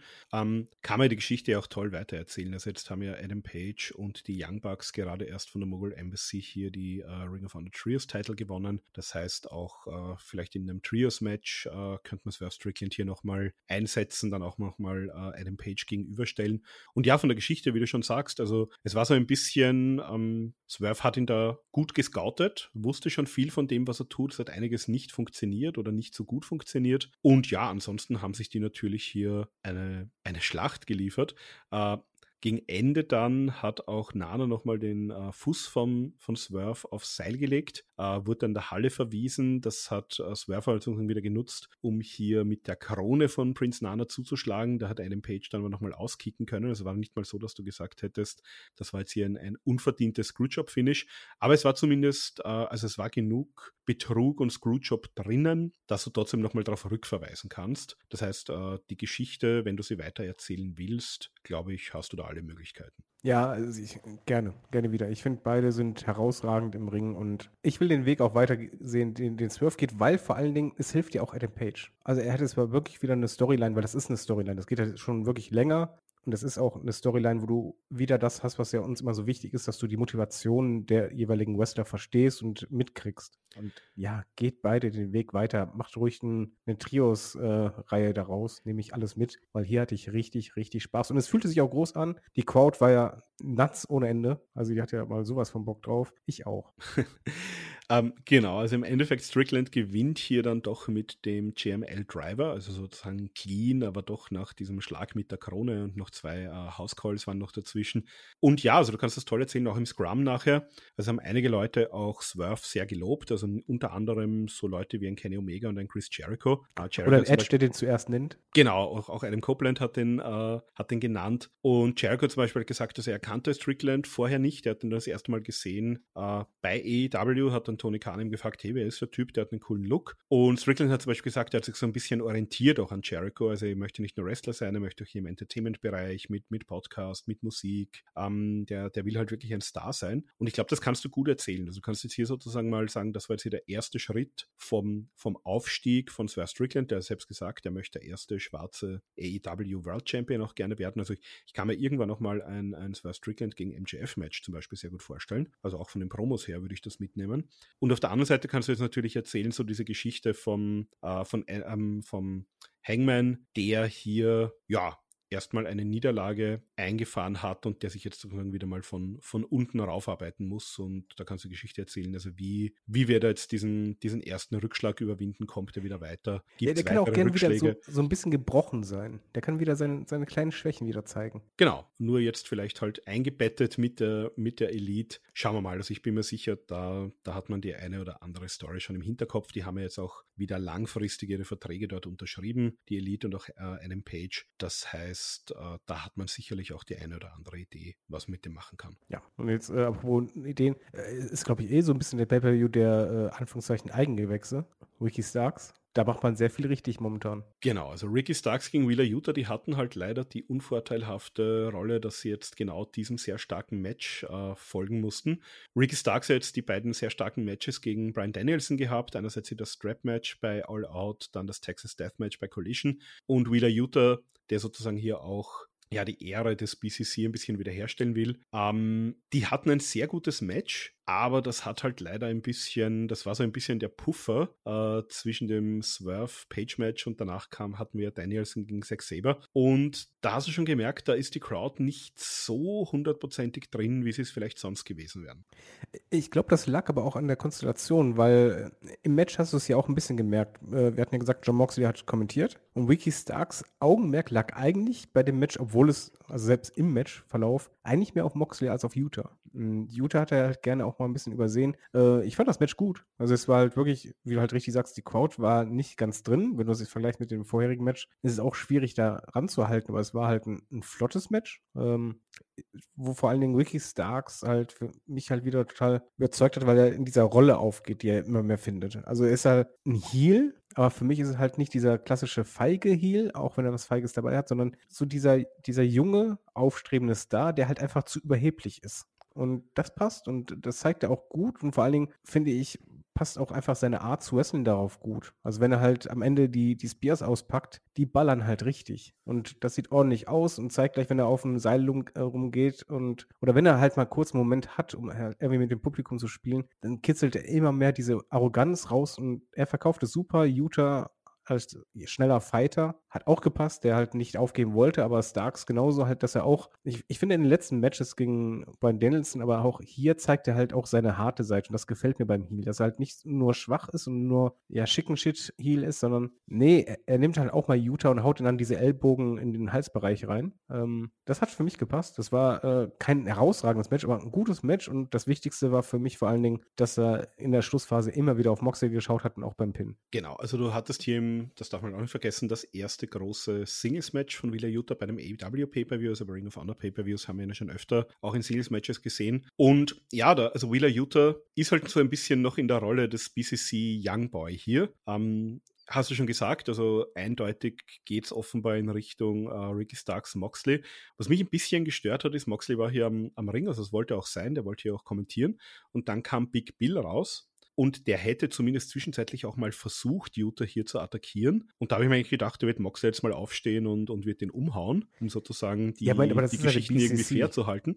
Aber naja, also ich, ich, ich hätte mir schon gedacht, nicht, dass er jetzt ins Match selber eingreift, aber dass er zumindest hier für, für Gleichstand sorgt. Das hat er jetzt hier nicht gemacht. Ähm, gut, Utah hat sich dann auch äh, sozusagen selbst äh, durchgesetzt. Und was ich ganz interessant fand von Moxley war dann die Aussage so, na, also er findet jetzt diesen, äh, diese Niederlage von Utah, das ist jetzt jetzt für ihn nicht ganz, ganz furchtbar, sondern er sieht halt wirklich die Verbesserungen von Utah und er schaut halt eher in, in Richtung von, was wir den Wheeler Utah hier in zwei, drei, vier, fünf Jahren für Matches abliefern. Also das erzählt man auch ganz gut, weil der arme Wheeler Utah ist so ein bisschen der, der ist richtig, richtig gut mittlerweile. Also der hat, glaube ich, enorm profitiert von diesen Leuten, mit denen hier äh, regelmäßig ja nicht nur im Ring steht, sondern die, die trainieren ja auch tatsächlich miteinander vor den Shows und, und außerhalb der Shows. Aber er hat ja auch Zeit, ich meine, der ist 26 Jahre alt. Genau, der ist noch jung und ist halt so ein bisschen noch der, der Youngboy Prügelknabe. Und ich glaube, da wird irgendwann, äh, vielleicht sogar, wenn wir alle nicht damit rechnen, wird mal dieser ganz große Wheeler Utah-Sieg hier, hier kommen, der ihn irgendwie auf die nächste Stufe hebt. Aber ja, jetzt ist mal die, die Zeit von Ricky Starks. Und ja, also Ricky Starks gegen John Moxley schaue ich mir an, wenn es in diese Richtung gehen sollte. Ja, sehr, sehr gerne. Und ich fand auch die, die Match-Abfolge nicht so verkehrt. Du hast das Swerve gegen äh, Page gehabt, was halt sehr emotional war, auch für den Zuschauer. Dann halt ein Match, was unterhält, was auch spannend war, aber was halt dich jetzt emotional jetzt nicht so kitzelt, weil das kam anschließend. Genau, also das das Match der beiden besten technischen Wrestler, äh, wie Zack Saber jetzt im Nachgang gesagt hat, vielleicht nicht nur von heute, sondern vielleicht sogar aller Zeiten. Äh, Brian Danielson gegen Zack Saber Jr. Wie gesagt, das hätten wir eigentlich schon im Juni letzten Jahres bekommen sollen. Äh, wir haben ein bisschen damit gerechnet, vielleicht, dass wir es in Wembley bekommen. Ist dann auch flach gefallen aufgrund der, der Verletzung von Brian Danielson und jetzt hier in diesem Rahmen war es dann soweit und wir haben es bekommen. Und ich muss sagen, also alles, was ich mir in meinen wildesten Träumen zwischen den beiden ausgemalt hätte, haben sie mal locker übertroffen. Also wer die, wer tatsächlich die beiden besten technischen Wrestler zumindest da im Jahr 2023 gegeneinander im Ring sehen möchte, dem empfehle ich ganz, ganz heiß dieses 23-minütige Match zwischen den beiden diese 23-minütige Demonstration, äh, wie stark die sind, würde ich sogar sagen, das war halt Perfektion. Also dieser Begriff passt halt total. Äh, Sex, Sex Saber Junior, den habe ich zum Beispiel das erste Mal gesehen bei WWE, als sie dieses internationale Turnier hatten. Das Cruiserweight Classic. Genau, und da fand ich den schon toll, weil er halt so das mit den Fingern und dann ändert der einfach nur eine Kleinigkeit oder äh, ich mochte auch immer, dass der mit der Fußspitze quasi auch irgendwo einhakt und dann oder das Bein mal mitzieht äh, ich, ich finde den Typ halt einfach absolut beeindruckend. Ich gucke den gerne zu und dann Brian Danielson und Zack Saber, ich glaube, die waren die ersten zehn Minuten nur auf der Matte. Ziemlich, Aber es, ja. es war halt kein bisschen langweilig. Das war, du hast gefühlt, würde ich sagen, oh, ich glaube, ich habe bei 141 Griffen aufgehört zu zählen. Ähm, das war halt einfach super schön zu sehen, dass halt der eine hat einen Griff angesetzt, dann hat der andere den gekonnt in einen anderen Griff oder halt dann noch eine Variation angesetzt. Dann gab es aber eine andere Variation vom anderen. Und dann gab es halt äh, einfach eine Kleinigkeit, dass du einfach nur das Bein gedreht hast, aber es waren halt alles Moves, bzw. Griffe, die für dich als Zuschauer, selbst wenn du halt keine Ahnung von Wrestling hast, logisch und nachvollziehbar waren. Wenn du halt einfach siehst, okay, jetzt ja, drückt er gegen das Bein, so, oh, und du hast auch im Publikum gemerkt, das war jetzt echt nicht spektakulär. Ich weiß auch nicht, wie man das in der Halle guckt, weil da musst du eigentlich nur auf dem Bildschirm gucken, weil sonst kriegst du ja gar nichts mit, weil da so viele kleine Details sind. Aber du hast halt immer wieder dieses Oh gehört, wenn da halt der Arm ein bisschen mehr gedrückt wurde oder mehr gedreht wurde, dann die Schulter halb ausgerenkt wurde, dann das Bein ein bisschen dahin gedreht wurde. Das war großartig, das war unfassbar sauber, wie die das gemacht haben. Es gab nur ein, eine kleine Mini-Unsauberkeit, aber wurde direkt ausgebügelt. Das Ding ist für mich halt Perfektion. Es war ein absolut fantastisches Match und selbst wer nicht auf Mattenwrestling steht, der wird Spaß haben. 100%. Ja, also das, das Match guckst du natürlich so, äh, wie es John Moxley geguckt hat. Ich glaube, der hat sehr viel Freude gehabt. Der war hier auch wieder im Kommentar. Und ich glaube, der hatte einfach auch den Spaß seines Lebens hier aus ein paar Meter Entfernung so die, den beiden besten technischen Wrestlern der Welt zuzusehen. Ähm, ja, ähm, ähm, Excalibur hat es verglichen mit einem Match äh, von New Japan aus den 70er Jahren, Billy Robinson, also den haben wir vorhin schon noch bei, bei Josh Barnett erwähnt, sozusagen einer der ja, damals besten technischen Wrestler der Welt, auch sein absoluter Hooker und Shooter, äh, nämlich gegen Antonio Inoki, das damals in einem äh, 60-Minuten-Draw geendet ist. Also das war sozusagen der, der eine Wrestler damals, den Inoki nicht besiegen konnte, äh, aufgrund seiner über, überragenden Technik. Ja, und die Geschichte, die man dann noch erzählt hat in dem Match, war ja, dass Brian Danielson seinen angeschlagenen rechten Arm, der operiert wurde, wo auch eine Stahlrute oder ein Stahlstift eingesetzt wurde, ja eher nicht eingesetzt hat. Also er hat auch den mit der linken Hand bevorzugt immer zugeschlagen. Da hat Zack dann auch mittlerweile auch gesagt, ja komm, jetzt schlag doch mal richtig zu, ähm, zeig doch mal, was du kannst. Dann hat sich Danielson da hinreißen lassen, doch auch den rechten Arm einzusetzen. Das hat ihm dann auch mit der Zeit ein bisschen zugesetzt und Zack Saber hat dann auch äh, verstärkt natürlich begonnen, auch diesen rechten Arm hier zu bearbeiten. Da hat auch Moxley im Kommentar mehrfach gesagt, das ist natürlich besonders gefährlich, weil dort, wo natürlich diese ähm, ja, diese Stahlroute äh, eingebaut wurde oder ähm, festgeschraubt wurde. Dahinter und davor gibt es natürlich die Möglichkeit, dass dieser Knochen leichter brechen kann. Und im Endeffekt, und das lässt natürlich auf eine weitere Begegnung der beiden hoffen, gab es hier eben nicht, so wie es erwartet wurde, den Sieg durch Aufgabe von einem der beiden, sondern Brian Danielson konnte sich dann letztlich durchsetzen, allerdings hier mit dem Busaiko Knee, das heißt sozusagen mit einem Knockout und einem Pin. Und da im Nachgang, also sie wollten dann auch noch, äh, Brian Danielson wollte einen Handshake, den hat ihm Zack Saber Jr. verwehrt. Und im Nachgang hat Zack jetzt auch gesagt, also ähm, sie, es wurde hier nicht restlos geklärt, wer hier der beste technische Wrestler der Welt ist aus seiner Sicht, denn Brian Danielson hat sozusagen mit einem Strike, mit einem Knockout gewonnen und hier nicht mit technischer Überlegenheit. Und er hat dann auch schon ähm, ich glaube, das hat er dann auf Social Media entsprechend gepostet oder in einem Interview, das nicht Teil der Show war, auf jeden Fall. Da hat er sich schon gewünscht, dass es zu einem Rematch kommt, entweder hier in Japan oder in Großbritannien. Das heißt, vielleicht ja einerseits äh, Wrestle Kingdom steht natürlich im Jänner an, andererseits natürlich Wembley wird sich hier anbieten. Also egal wo, ich schaue mir das Match auf jeden Fall sehr gerne auch nochmal an. Ja, also das, da gibt es aber alle Daumen nach oben und äh, für das Match äh, gibt es auch acht Bananen und die mit Schale. Also das war großartig. Und großartig ging es auch weiter. Also jetzt, jetzt wurde es halt einfach nur noch stark, bin ich ehrlich. Kann ich vorweg sagen. Ja, genau. Und dann ging es weiter auch mit einem, mit einem Match, das eigentlich einen ziemlich guten und äh, ja, ziemlich Storyline-lastigen Aufbau hatte, auch jetzt schon über mehrere Monate hinweg. Eigentlich hat sich das hier angeboten, nämlich in dem Fall den, äh, das Six-Man. Chris Jericho und die Golden Lovers, also Kenny Omega und Kota Ibushi, gegen Konosuke Takeshita, Sammy Guevara und Will Osprey, gemanagt von niemand Geringerem als äh, dem Herrn Jesus persönlich. Also zumindest wenn man Don, hier dem Mr. Asshole.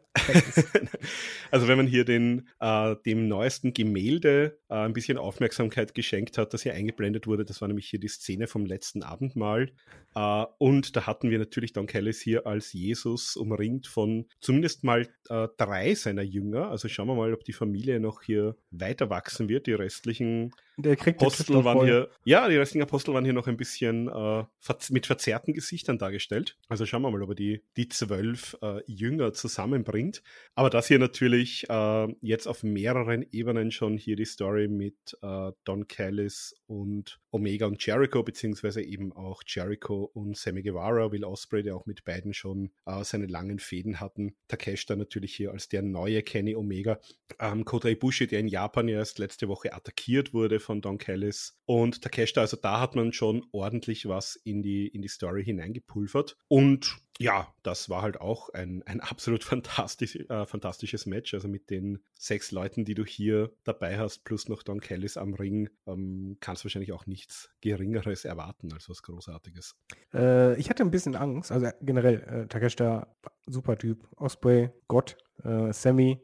Ich finde den super klasse, da ist ganz viel noch drin. Und dann Omega, Ibushi, kannst nichts falsch machen. Aber bei mir war das große Fragezeichen, wie in jedem Match, wo er dabei ist, Chris Jericho. Und ich muss ehrlich sagen, der sah hier richtig, richtig, richtig, richtig gut aus. Also äh, sei es der Line Salt, der richtig sauber war, äh, so wie er eingesetzt wurde, war es klug. Es, es war viel Story drin. Alle sechs waren auf Augenhöhe, weil jeder hatte so seine eigene Rolle in dem Match. Also ein Sammy war halt derjenige, der äh, ja nicht nur die spektakulären Sachen gemacht hat, das macht ja auch ein Osprey und, und Omega, sondern er war derjenige, der halt schnell gerettet hat oder mal so dieser, diesen kleinen Spots hatte. So, gerade wenn es halt Richtung Jericho ging, wo, die, wo es halt darum ging. Ähm, Osprey war für mich ein bisschen der, äh, die treibende Kraft beim Team Don Callis. Und Takeshita war halt vor allen Dingen der Nutznießer, der auch gern dann auf Konfrontation ging, aber nicht immer die bekam, die er wollte. Also der halt diese Aufmerksamkeit möchte. Das Match, ja, fast 23 Minuten. Es war von allen sechs Leuten ein richtig starkes Ding. Es war spannend. Es gab den coolsten Kickout, den ich von Jericho in den letzten 20 Jahren gesehen habe. also, wenn er halt einen Codebreaker kassiert und dann einfach vor der 1 auskickt. Genau, den Codebreaker von, von Sammy Guevara in dem Fall. Ja, also und also dieses Freche, dann kickt er aus. Also, mal ehrlich, wie war es bei dir? Also, ich, bin aufgestanden, ich habe einfach nur geklatscht, habe gedacht, ey, guter Typ. Das war eine richtig gute Ja, Aktion. also, es ist jetzt so, ähm, die, die, die One-Count-Kickouts haben wir jetzt in letzter Zeit wieder ein bisschen mehr gesehen, aber hier hat es sehr gut gepasst, nämlich das war so ein bisschen diese Aussage, so du kleiner Wicht. Ja. Äh, nicht äh, mit ich, meinem Move. Also genau, also ich habe dir, ich habe dir zwar alles beigebracht, was du weißt, ich habe dir nicht alles beigebracht, was ich weiß, und ich weiß, wie man hier aus einem Codebreaker ordentlich auskickt. Das war so ein bisschen der, äh, der Subtext von der ganzen Geschichte. Und ich muss sagen, auch Kota Ibushi hat jetzt, also das, das ist nicht der Kota Ibushi, den wir von früher kennen, aber seit seiner Rückkehr von den Matches, die ich von ihm jetzt gesehen habe, also vor allem bei EW, äh, muss ich sagen, hier der, der stärkste Auftritt wieder. Und nein, also war ein, ein absolut fantastisches Match, natürlich hier mit, ja, Action von, von allen sechs. Im Endeffekt dann hier aber auch wieder Don Kellis, so das, das Zünglein auf der Waage. Also äh, Jericho hat hier die, die Walls of Jericho angesetzt, äh, ich glaube gegen Guevara. Und Don Kellis war dann, dadurch, dass der Referee auch abgelenkt war, im Ring, hat ihn dann mit dem, mit dem eigenen Baseballschläger ähm, ja, ausgenockt eigentlich und Guevara hat ihn hier gepinnt, während Osprey äh, gleichzeitig von draußen Ibushi und Omega festgehalten haben, damit die nicht mehr in den Ring zurückkommen. Da allerdings mein einziger Kritikpunkt an dem Ding. Ähm, Osprey hat das Timing verpasst, weil äh, als Jericho gepinnt wurde, äh, waren Omega und Ibushi am, am, an der Seite vom Ring und und haben so getan, als würden sie nicht reinkommen. Das stimmt. Können. Ja. Und Osprey musste schnell dahin laufen, um hier festzuhalten. Äh, sah ein bisschen doof aus, aber ey, schwamm drüber. Der Sieger finde ich super überraschend, aber super passend auch.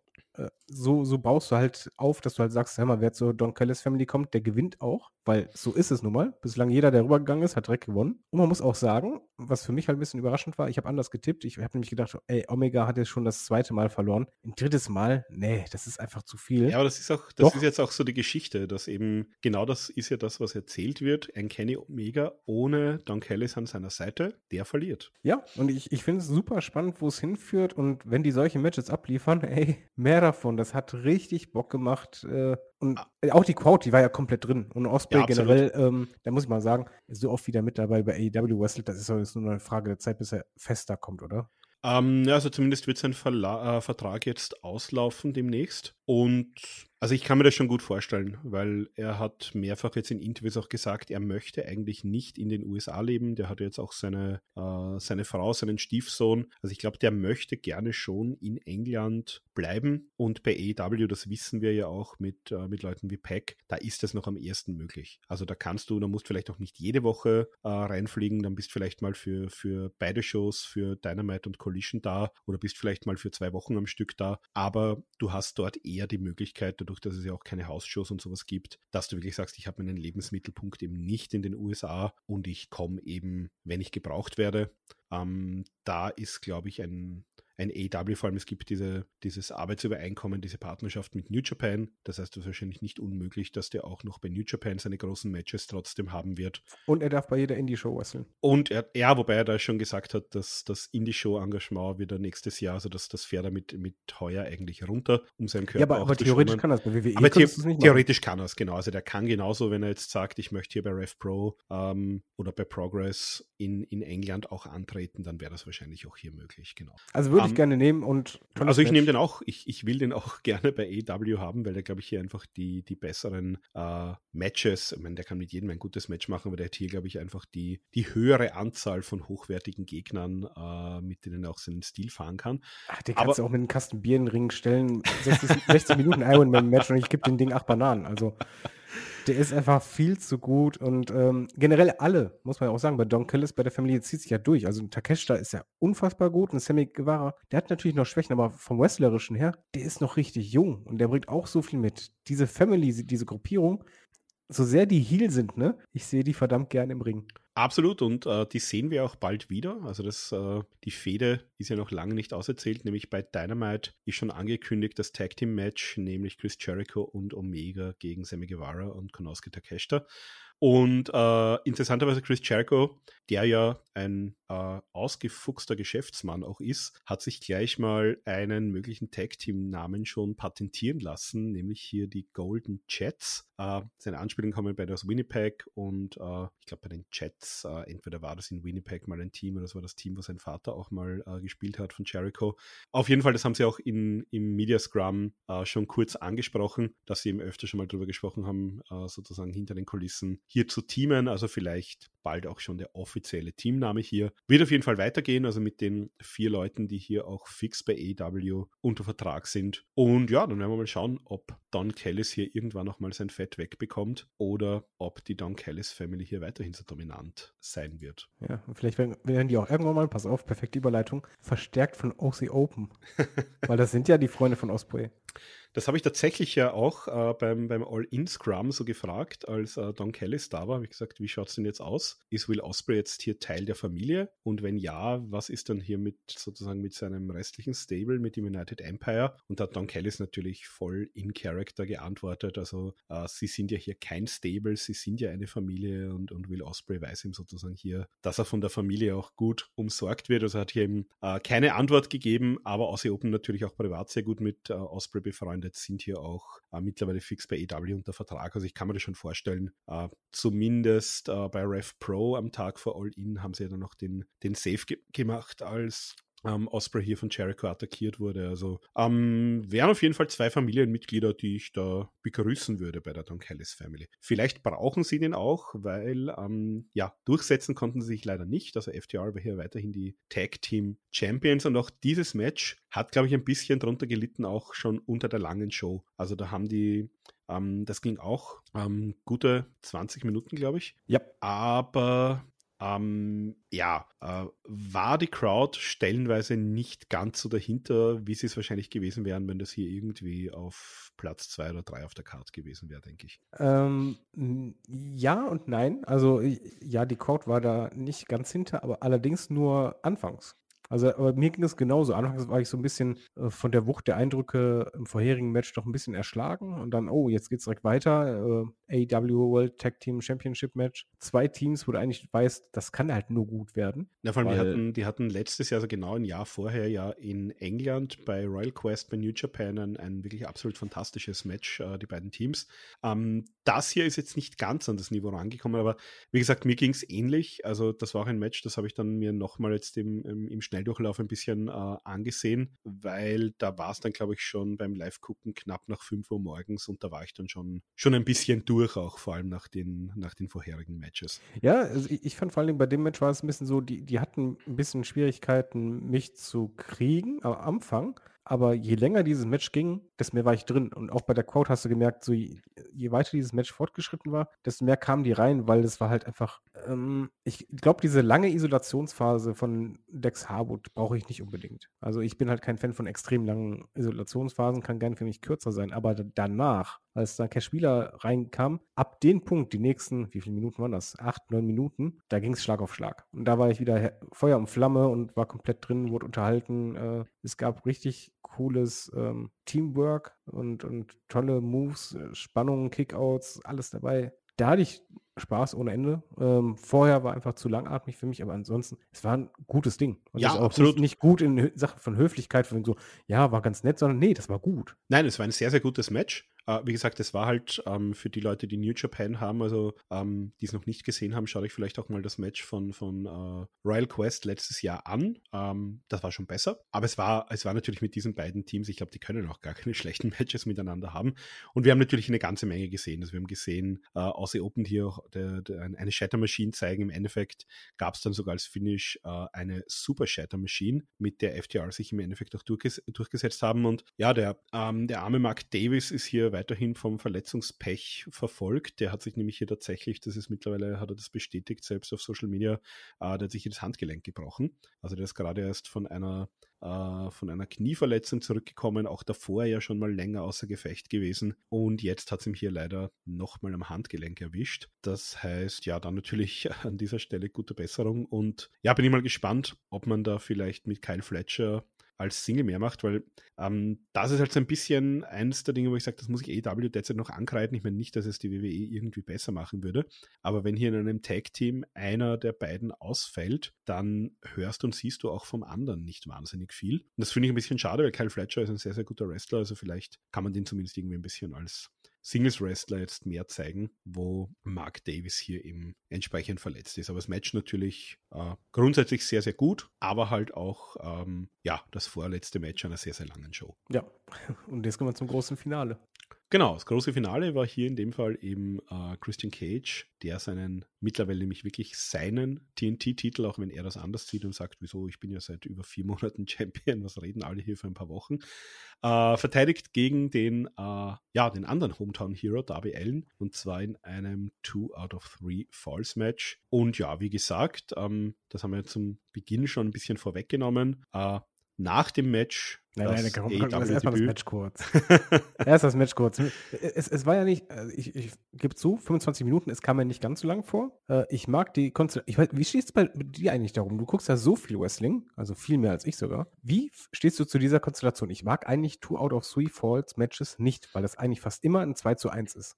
Es ist tatsächlich meistens ein 2 zu 1. Ähm, du kannst halt in so einem Match, finde ich, äh, viel mehr auch Geschichten erzählen, du kannst nämlich, äh, du kannst dann viel mehr Callbacks machen, du kannst dann irgendwann mal sagen, okay, ähm, mit dem ersten Fall zum Beispiel hat er hier mal, äh, also mit einem bestimmten Move einen ersten Fall gewonnen, den kannst du dann irgendwann später im Match nochmal bringen und dann sind die Leute natürlich automatisch, äh, hast du die Aufmerksamkeit von wegen, funktioniert das jetzt nochmal. Also von dem her, wenn es gut gemacht und gut erzählt ist, ähm, äh, wenn ich mich zum Beispiel erinnere an das äh, Briscoes gegen FDR Best of Three Falls Match bei Ring of Honor letztes Jahr, ähm, du kannst das schon sehr, sehr gut machen. Ich bin grundsätzlich ja auch, es ist ja nichts anderes im Prinzip als so ein Rundenmatch. Also auch diesen, äh, diese Heritage Cup Matches bei NXT mag ich grundsätzlich gerne, äh, weil du halt gewisse Möglichkeiten hast. Du darfst es halt nicht überstrapazieren. Und wenn es halt wirklich nach dieser Formel geht, so, der erste macht den Foul, der zweite macht den Foul, dann macht der dritte den Foul, dann ist es vorbei. Jetzt äh, hast du mir nämlich fast die Überleitung kaputt gemacht. Ich habe gedacht, du, du spielst mir den Ball zurück, dass du sagst, ja, oftmals sind diese Matches langweilig, weil da hätte ich gesagt,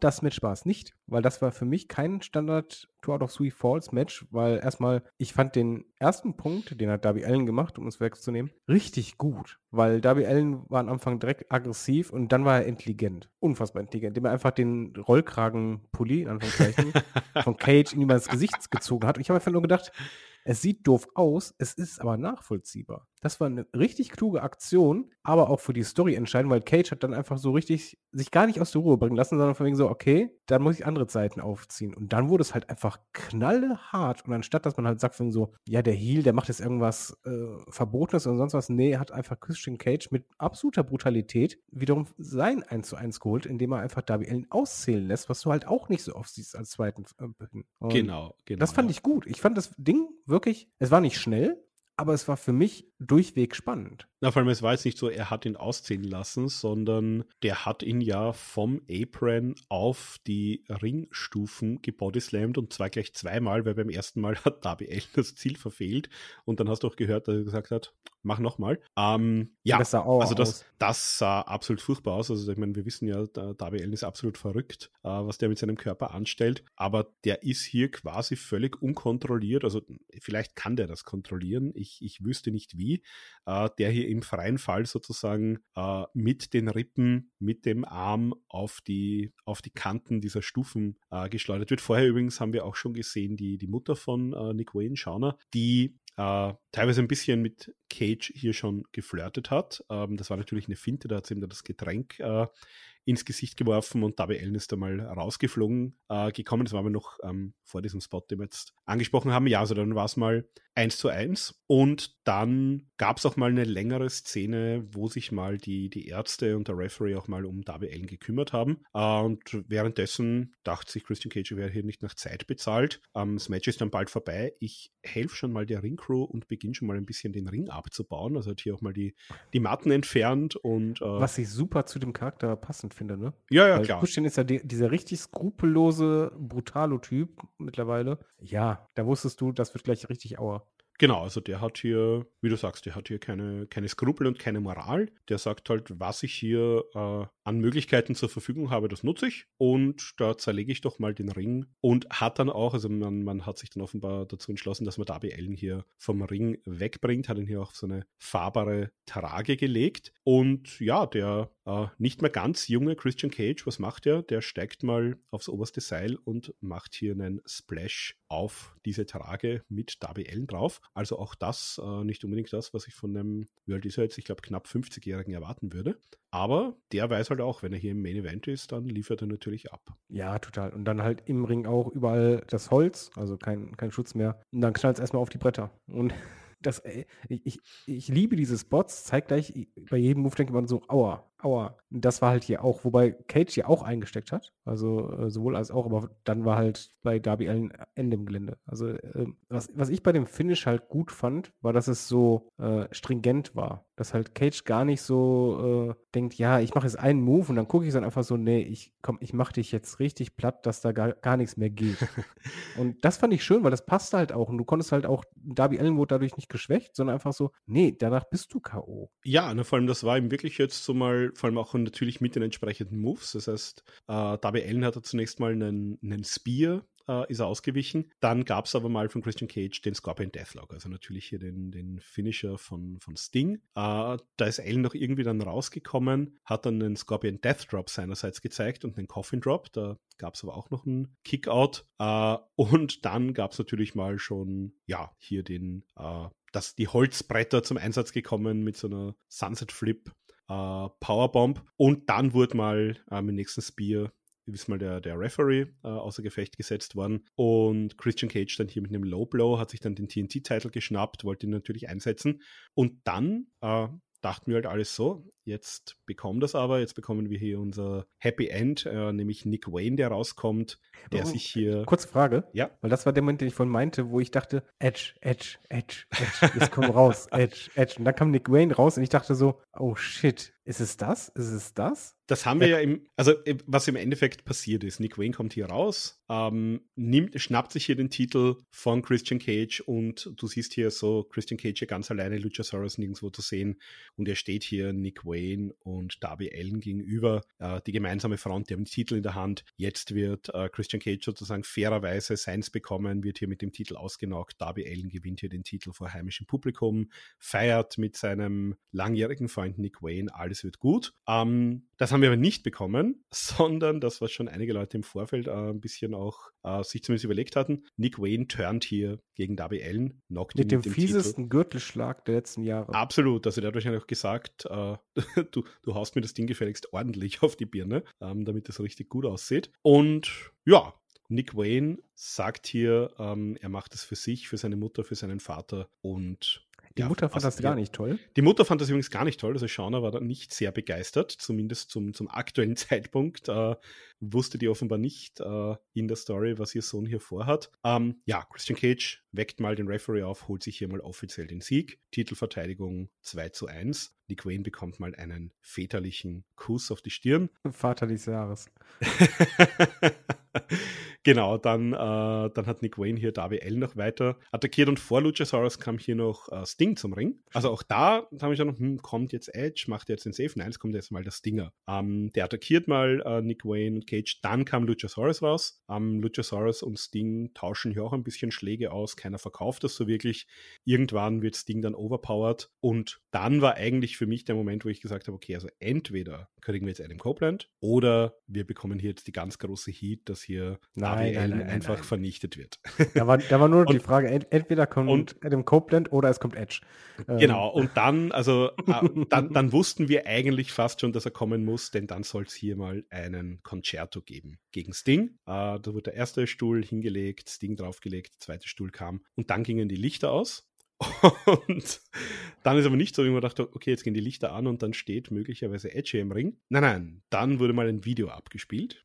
Samt um, Production Intro. Genau, das Video, da gab es dann auch eine Geschichte beim Scrum. Also, das haben sie tatsächlich äh, unter der Regie von Darby Allen noch am, am Tag davor oder zwei Tage davor äh, in Seattle gedreht. Da hat auch äh, Adam Copeland gesagt, also da, das hast du so ein, ein Muscle Car, das so durch die Straßen fährt. Äh, und da hat Adam Copeland gesagt, also er, er hat quasi zu, zu Darby Allen gesagt, du bist doch hier der Typ, der die Videos macht. Ich habe da eine Idee, kannst, ähm, können wir irgendwo ein Auto auftreiben? Äh, und dann haben die offenbar wirklich hier spontan sich dazu entschlossen, dieses Video zu drehen drehen. Und äh, Adam Copeland hat auch so Sachen gesagt, naja, er hat die, die Zeit seines Lebens erst in einem SUV mitgefahren, hat irgendwie den Kameramann festgehalten, während sich der aus dem Auto ge, äh, gehängt hat, um das alles zu filmen. Also die haben da wirklich Uh, ihr Ding gemacht. Das sind sogar noch bei einem, spaßig gewesen sein. Also ja, sind auch noch bei einem Stadion erzählt, vorbeigefahren, wo gerade eine Sportmannschaft gewonnen hat. Also da gab es auch Feuerwerk und so, wo sie auch gesagt haben, da haben die Leute dann sicher gedacht, da haben wir bezahlt dafür. Nein, das war einfach nur ein guter Zufall.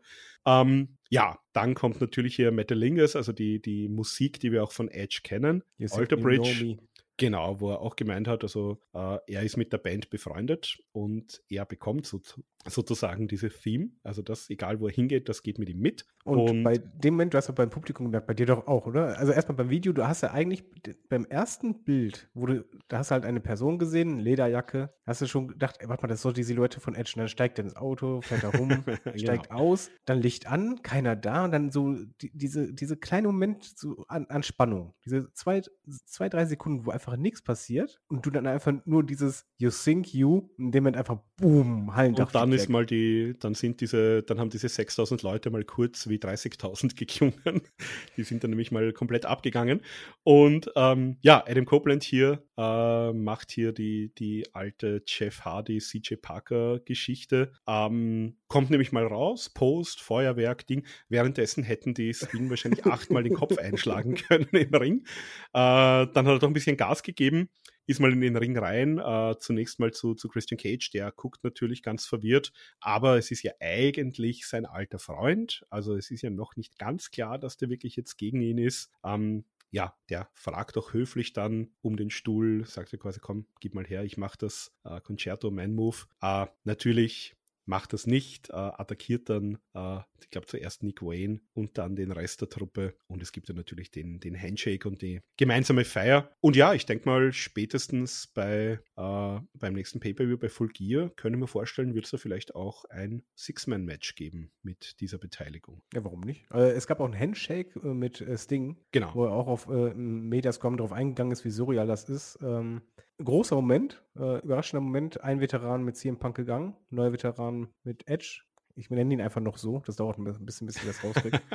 äh, ist, ist gekommen und im Mediascrum, muss ich mal ganz ehrlich sagen, ist mal natürlich rein subjektiv, ne? Alter Falter, ist der Typ sympathisch. Also der, der saß mit einem Grinsen da, wie ein, wie ein Honigkuchenpferd. Äh, und der hat erzählt, der kam gar nicht mehr in, in, in, Stoppen, der hat gar nicht mehr aufgehört zu reden. Der wirkte richtig euphorisch. Der hat, was ich ein bisschen strange fand, glaube ich, drei oder viermal gesagt, dass er frei ist und sich frei fühlt jetzt. Ähm, dass er diesen Moment total genossen hat, dass das ein riesengroßer Moment war und dass er sich halt auf so vieles freut. Er hat halt unter anderem Surf genannt und so und Matches. Also ich glaube, er hat gesagt, ähm, weil sie ihn gefragt haben, also ob er da irgendwie eine Idee hat, mit wem er gerne arbeiten oder im Ring stehen möchte. Und er hat gemeint, dass er Tony Khan jetzt einmal kurz aufs Roster geschaut. Uh, Samoa Joe hat er übrigens mehrfach erwähnt, weil gemeint hat, mit dem ist überhaupt noch nie im Ring gestanden.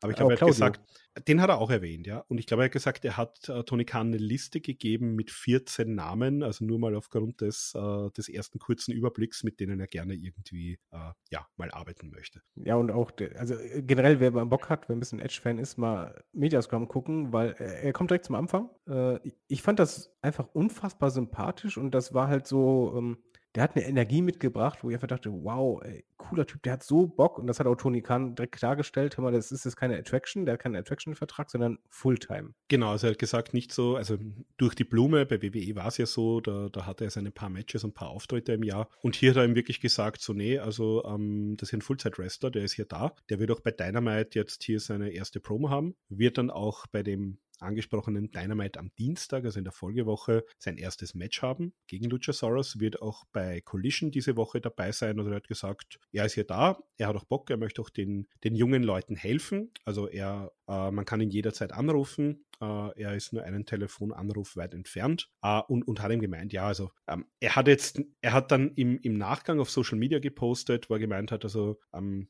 ja, die Geschichte mit WWE ist natürlich unendlich dankbar. Die haben ihm hier äh, eine tolle Karriere, ein tolles Leben. Ähm, die, dort hat er seine Frau kennengelernt, also dem das alles ermöglicht. Nur hat halt auch gemeint, äh, im Laufe von so einer langen Beziehung sind ja doch 25 Jahre, wo er mehr oder weniger am Stück äh, dort war, jetzt natürlich ähm, außer während seiner, seiner Retirement-Phase, aber wo er halt auch gemeint hat, ähm, du lebst dich halt irgendwann auseinander. Und ich glaube, von dem, was wir so mitbekommen haben, also erstens mal, er war ja hier vor drei Jahren äh, schon ganz knapp davor, bei AEW zu unterschreiben. Das muss man halt auch dazu sagen. Also das war sehr, sehr, sehr knapp. Da hat man dann doch bei der WWE wahrscheinlich das bessere finanzielle Angebot gemacht. Und mittlerweile hat er erstens, glaube ich, mal auch gesehen, okay, und das haben auch Jericho und Omega gesagt, also sie sind natürlich stolz drauf, dass sie hier auch den Weg gehen geebnet haben, dass sie eben für solche Leute wie einen Adam Copeland gezeigt haben, äh, quasi es ist sicher hierher zu kommen. Ähm, da, da steht was dahinter, das hat eine Zukunft. Ich glaube, das hat er natürlich gesehen. Und wenn man sich jetzt ein bisschen zurückerinnert, was hier bei der WWE passiert ist, ähm, das war so diese Geschichte von wegen äh, Vince McMahon macht quasi die Vorgabe, ihr müsst hier, wir vermarkten das jetzt. Ich glaube, das war gegen Randy Orton, äh, das beste Match aller Zeiten. Dann die ursprüngliche Geschichte mit dem Judgment Day, da ist natürlich jetzt in eine ganz andere Richtung gegangen mittlerweile.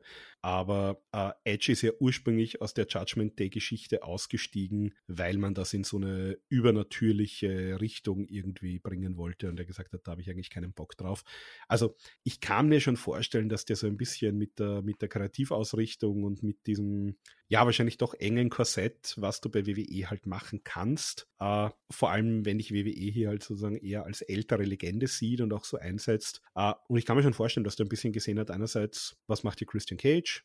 Bei EW wird der eingesetzt und wie geht man hier vor allem wirklich mit bisschen älteren Leuten um. Er ist jetzt nicht so alt wie Sting, aber er ist in einem ähnlichen Alter oder ein bisschen jünger vielleicht wie ein Chris Jericho und auch ein Chris Jericho ist ja dann nochmal extrem aufgeblüht und hat sehr viele Möglichkeiten und ich glaube, ähm, dass der einfach sagt, hey, da habe ich Bock drauf, das will ich machen. Ja, der, der hat ja auch ein bisschen äh, so perplex äh, davon erzählt, von diesem Videodreh, ähm, dass das alles hier so spontan ging. Also, dass er halt einfach eine Idee hatte und dann einfach denkt, okay, mach. Und ich glaube, da, da spielt er auch. Das kannst du halt in der WWE-Maschine nicht machen, weil die sagen wahrscheinlich, hm, da müssen wir schauen, äh, da brauchst du ein Production-Team, da müssen wir irgendwie Kameramänner abstellen, dann muss das irgendjemand schneiden.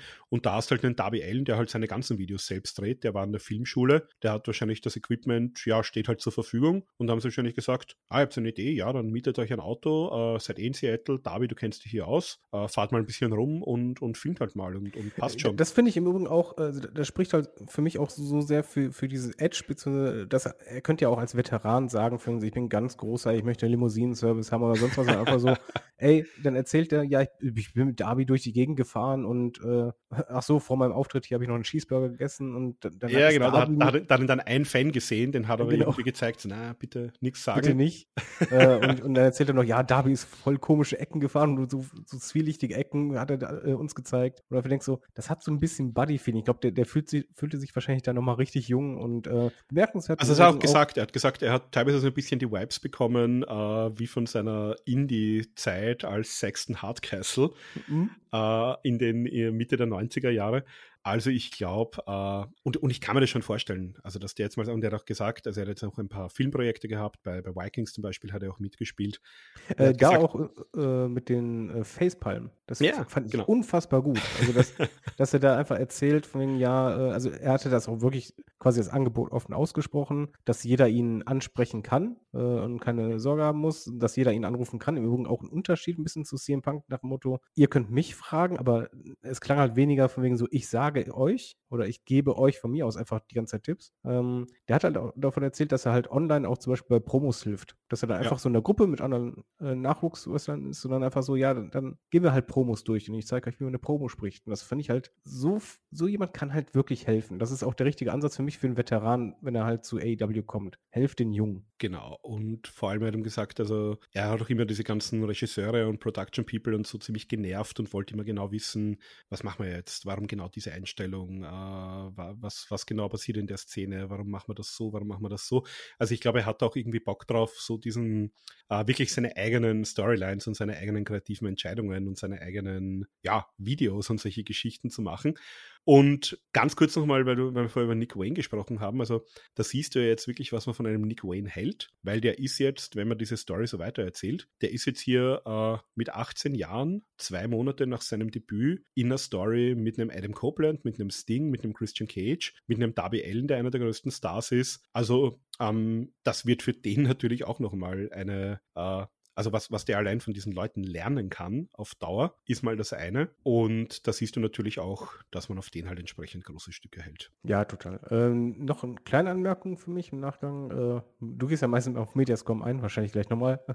du hast ja alles aufgeschrieben.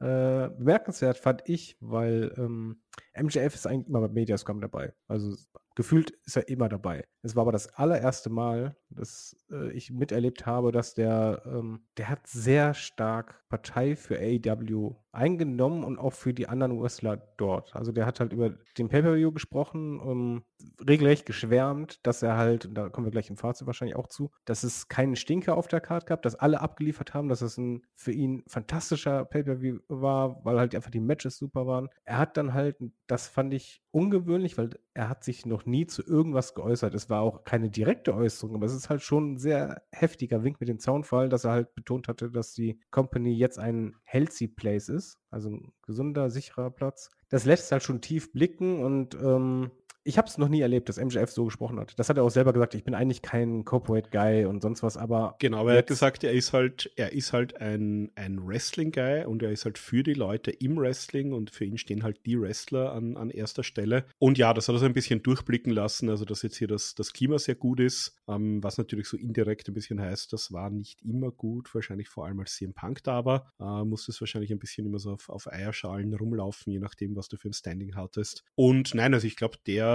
ähm, der hat natürlich große Lust drauf, dass das hier auch gut funktioniert. Also er behauptet, also habe jetzt wieder gelesen, er hat jetzt in einem Interview wieder gesagt, er hat hier keine Vertragsverlängerung unterzeichnet. Also schauen wir mal. Ähm, ich glaube schon. Ich glaube, dass der langjährig unter Vertrag ist, dass es hier keine äh, Battle of 2024 geben wird, wo man irgendwie seitens WWE die Möglichkeit haben wird, ihn abzuwerben. Aber schauen wir mal. Aber so tendenziell habe ich das Gefühl, dass der schon äh, bei EW ziemlich happy ist. Und wenn die den nicht mit Geld erschlagen, ähm, dann glaube ich auch, dass der noch ein bisschen länger bleiben wird. Aber ich würde es natürlich nicht ausschließen, dass er irgendwann mal auch weg ist. Aber ich glaube, der, der äh, weiß das halt sehr zu schätzen, wie die Leute halt hier alle zusammenarbeiten und was hier gerade bei EW auch abgeht und möglich ist. Ja, definitiv. So, mein lieber Scholli, ich gucke gerade auf die Uhr. Hast, hast, du noch was? Wir haben eine Stunde 50. also ich habe tatsächlich jetzt keine, keine expliziten Scrum-Notes. Ähm, ich habe das meiste, was irgendwie so spannend war, eh schon zwischendurch mal erzählt. Also ganz kurz unser Wrestle Dream. Tony Khan hat gesagt, also es wird Wrestle Dream weiterhin geben. Er weiß halt nicht, ob es in Seattle sein wird. Das wird halt auch mit, mit Verfügbarkeit von Hallen und so weiter äh, zu tun haben. Ähm, hat sich jetzt noch nicht wirklich dazu geäußert, geäußert, ob wir, also er hat gesagt, es gibt halt jetzt mehr Pay-Per-Views als im letzten Jahr. Ähm, er ist offen halt weiterhin für mehr Pay-Per-Views. Er hat sich relativ, er, er, hat überhaupt relativ offen gesprochen. Er hat zum Beispiel auch gesagt, äh, Nakajima zum Beispiel äh, hat jetzt bei Noah aufgehört, der hat Interesse bekundet. Er hat gesagt, ja, er hat auch Interesse an Nakajima. Ähm, man hat ihn gefragt, wie es mit Shibata aussieht, ähm, ob der jetzt fix unter Vertrag ist. Der hat Shibata jetzt über seinen äh, Übersetzungsroboter sagen lassen.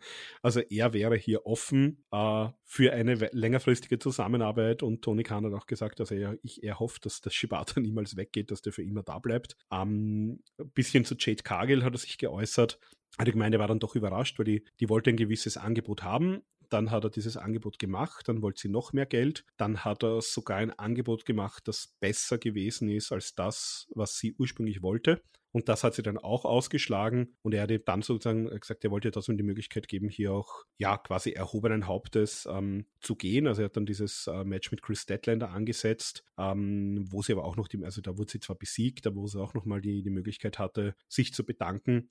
Und da, da hat Tony Schiavone nachher gemeint, also du bist du ein sehr äh, netter Boss eigentlich, weil normalerweise ist das halt eher nicht so üblich. Und er hat sich da, ähm, der alte Wrestling-Nerd, da hat er gesagt, naja, es war damals ja auch so 1993, als Ric Flair das erste Mal von der WWF weggegangen ist, hat er auch ein, ein Loser Leaves Town Match gegen Mr. Perfect, also quasi den, mit dem er damals die Fehde hatte, verloren. Und ja, ist aber nicht irgendwie runtergemacht worden, lächerlich gemacht worden, sondern konnte hier auch sozusagen die WWF damals verlassen. Und ja, an dem wollte sich ein bisschen orientieren auch mit Jade Cargill, aber das waren eigentlich so die, ja, die, die Highlights, glaube ich, von dem, den, den Rest haben wir ohnehin schon im, im Laufe der Show besprochen. So, und jetzt komme ich dir zuvor.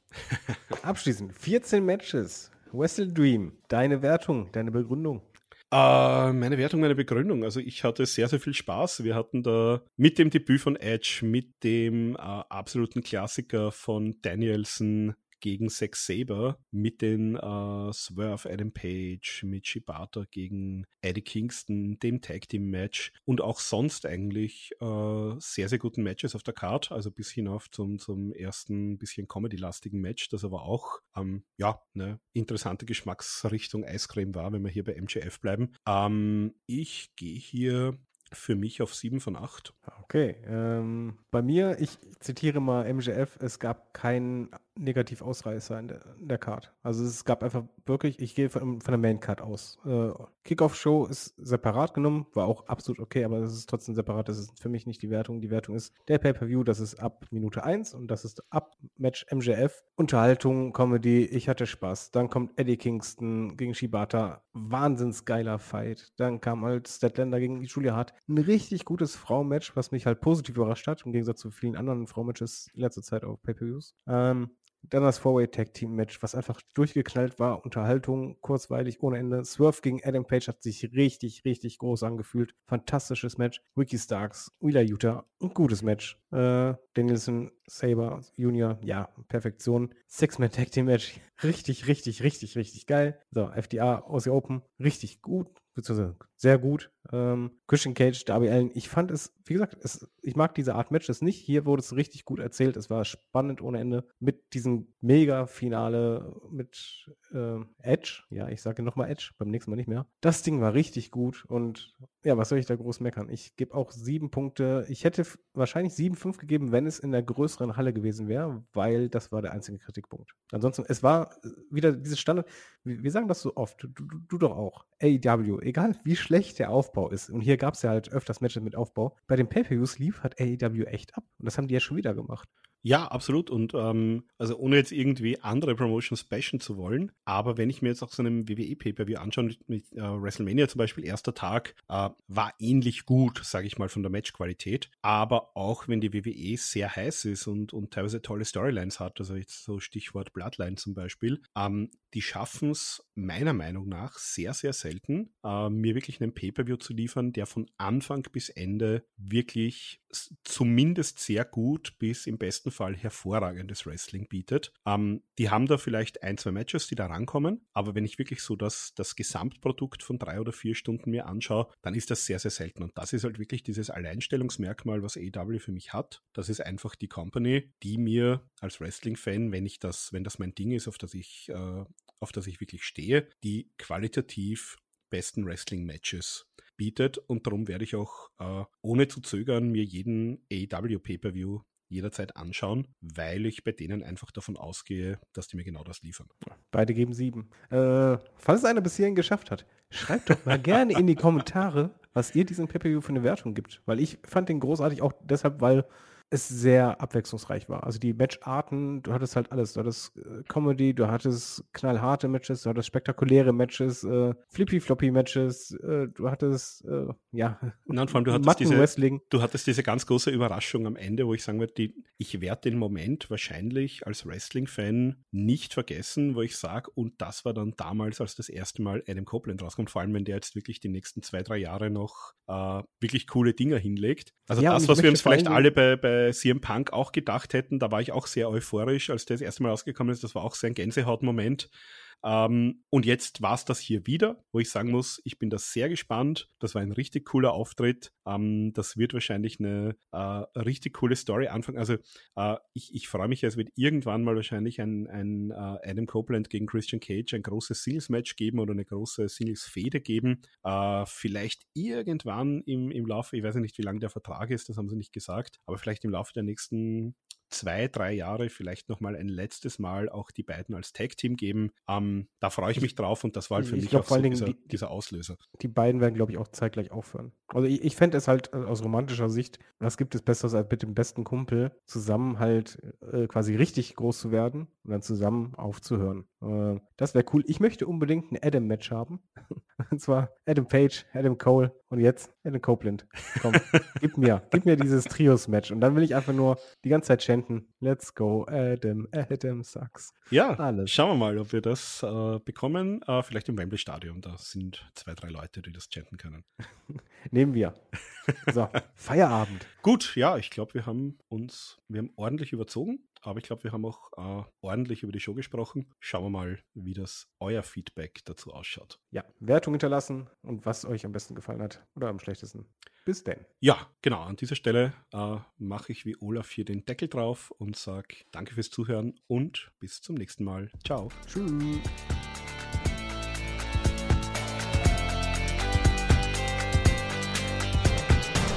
Headlock, der Pro Wrestling Podcast.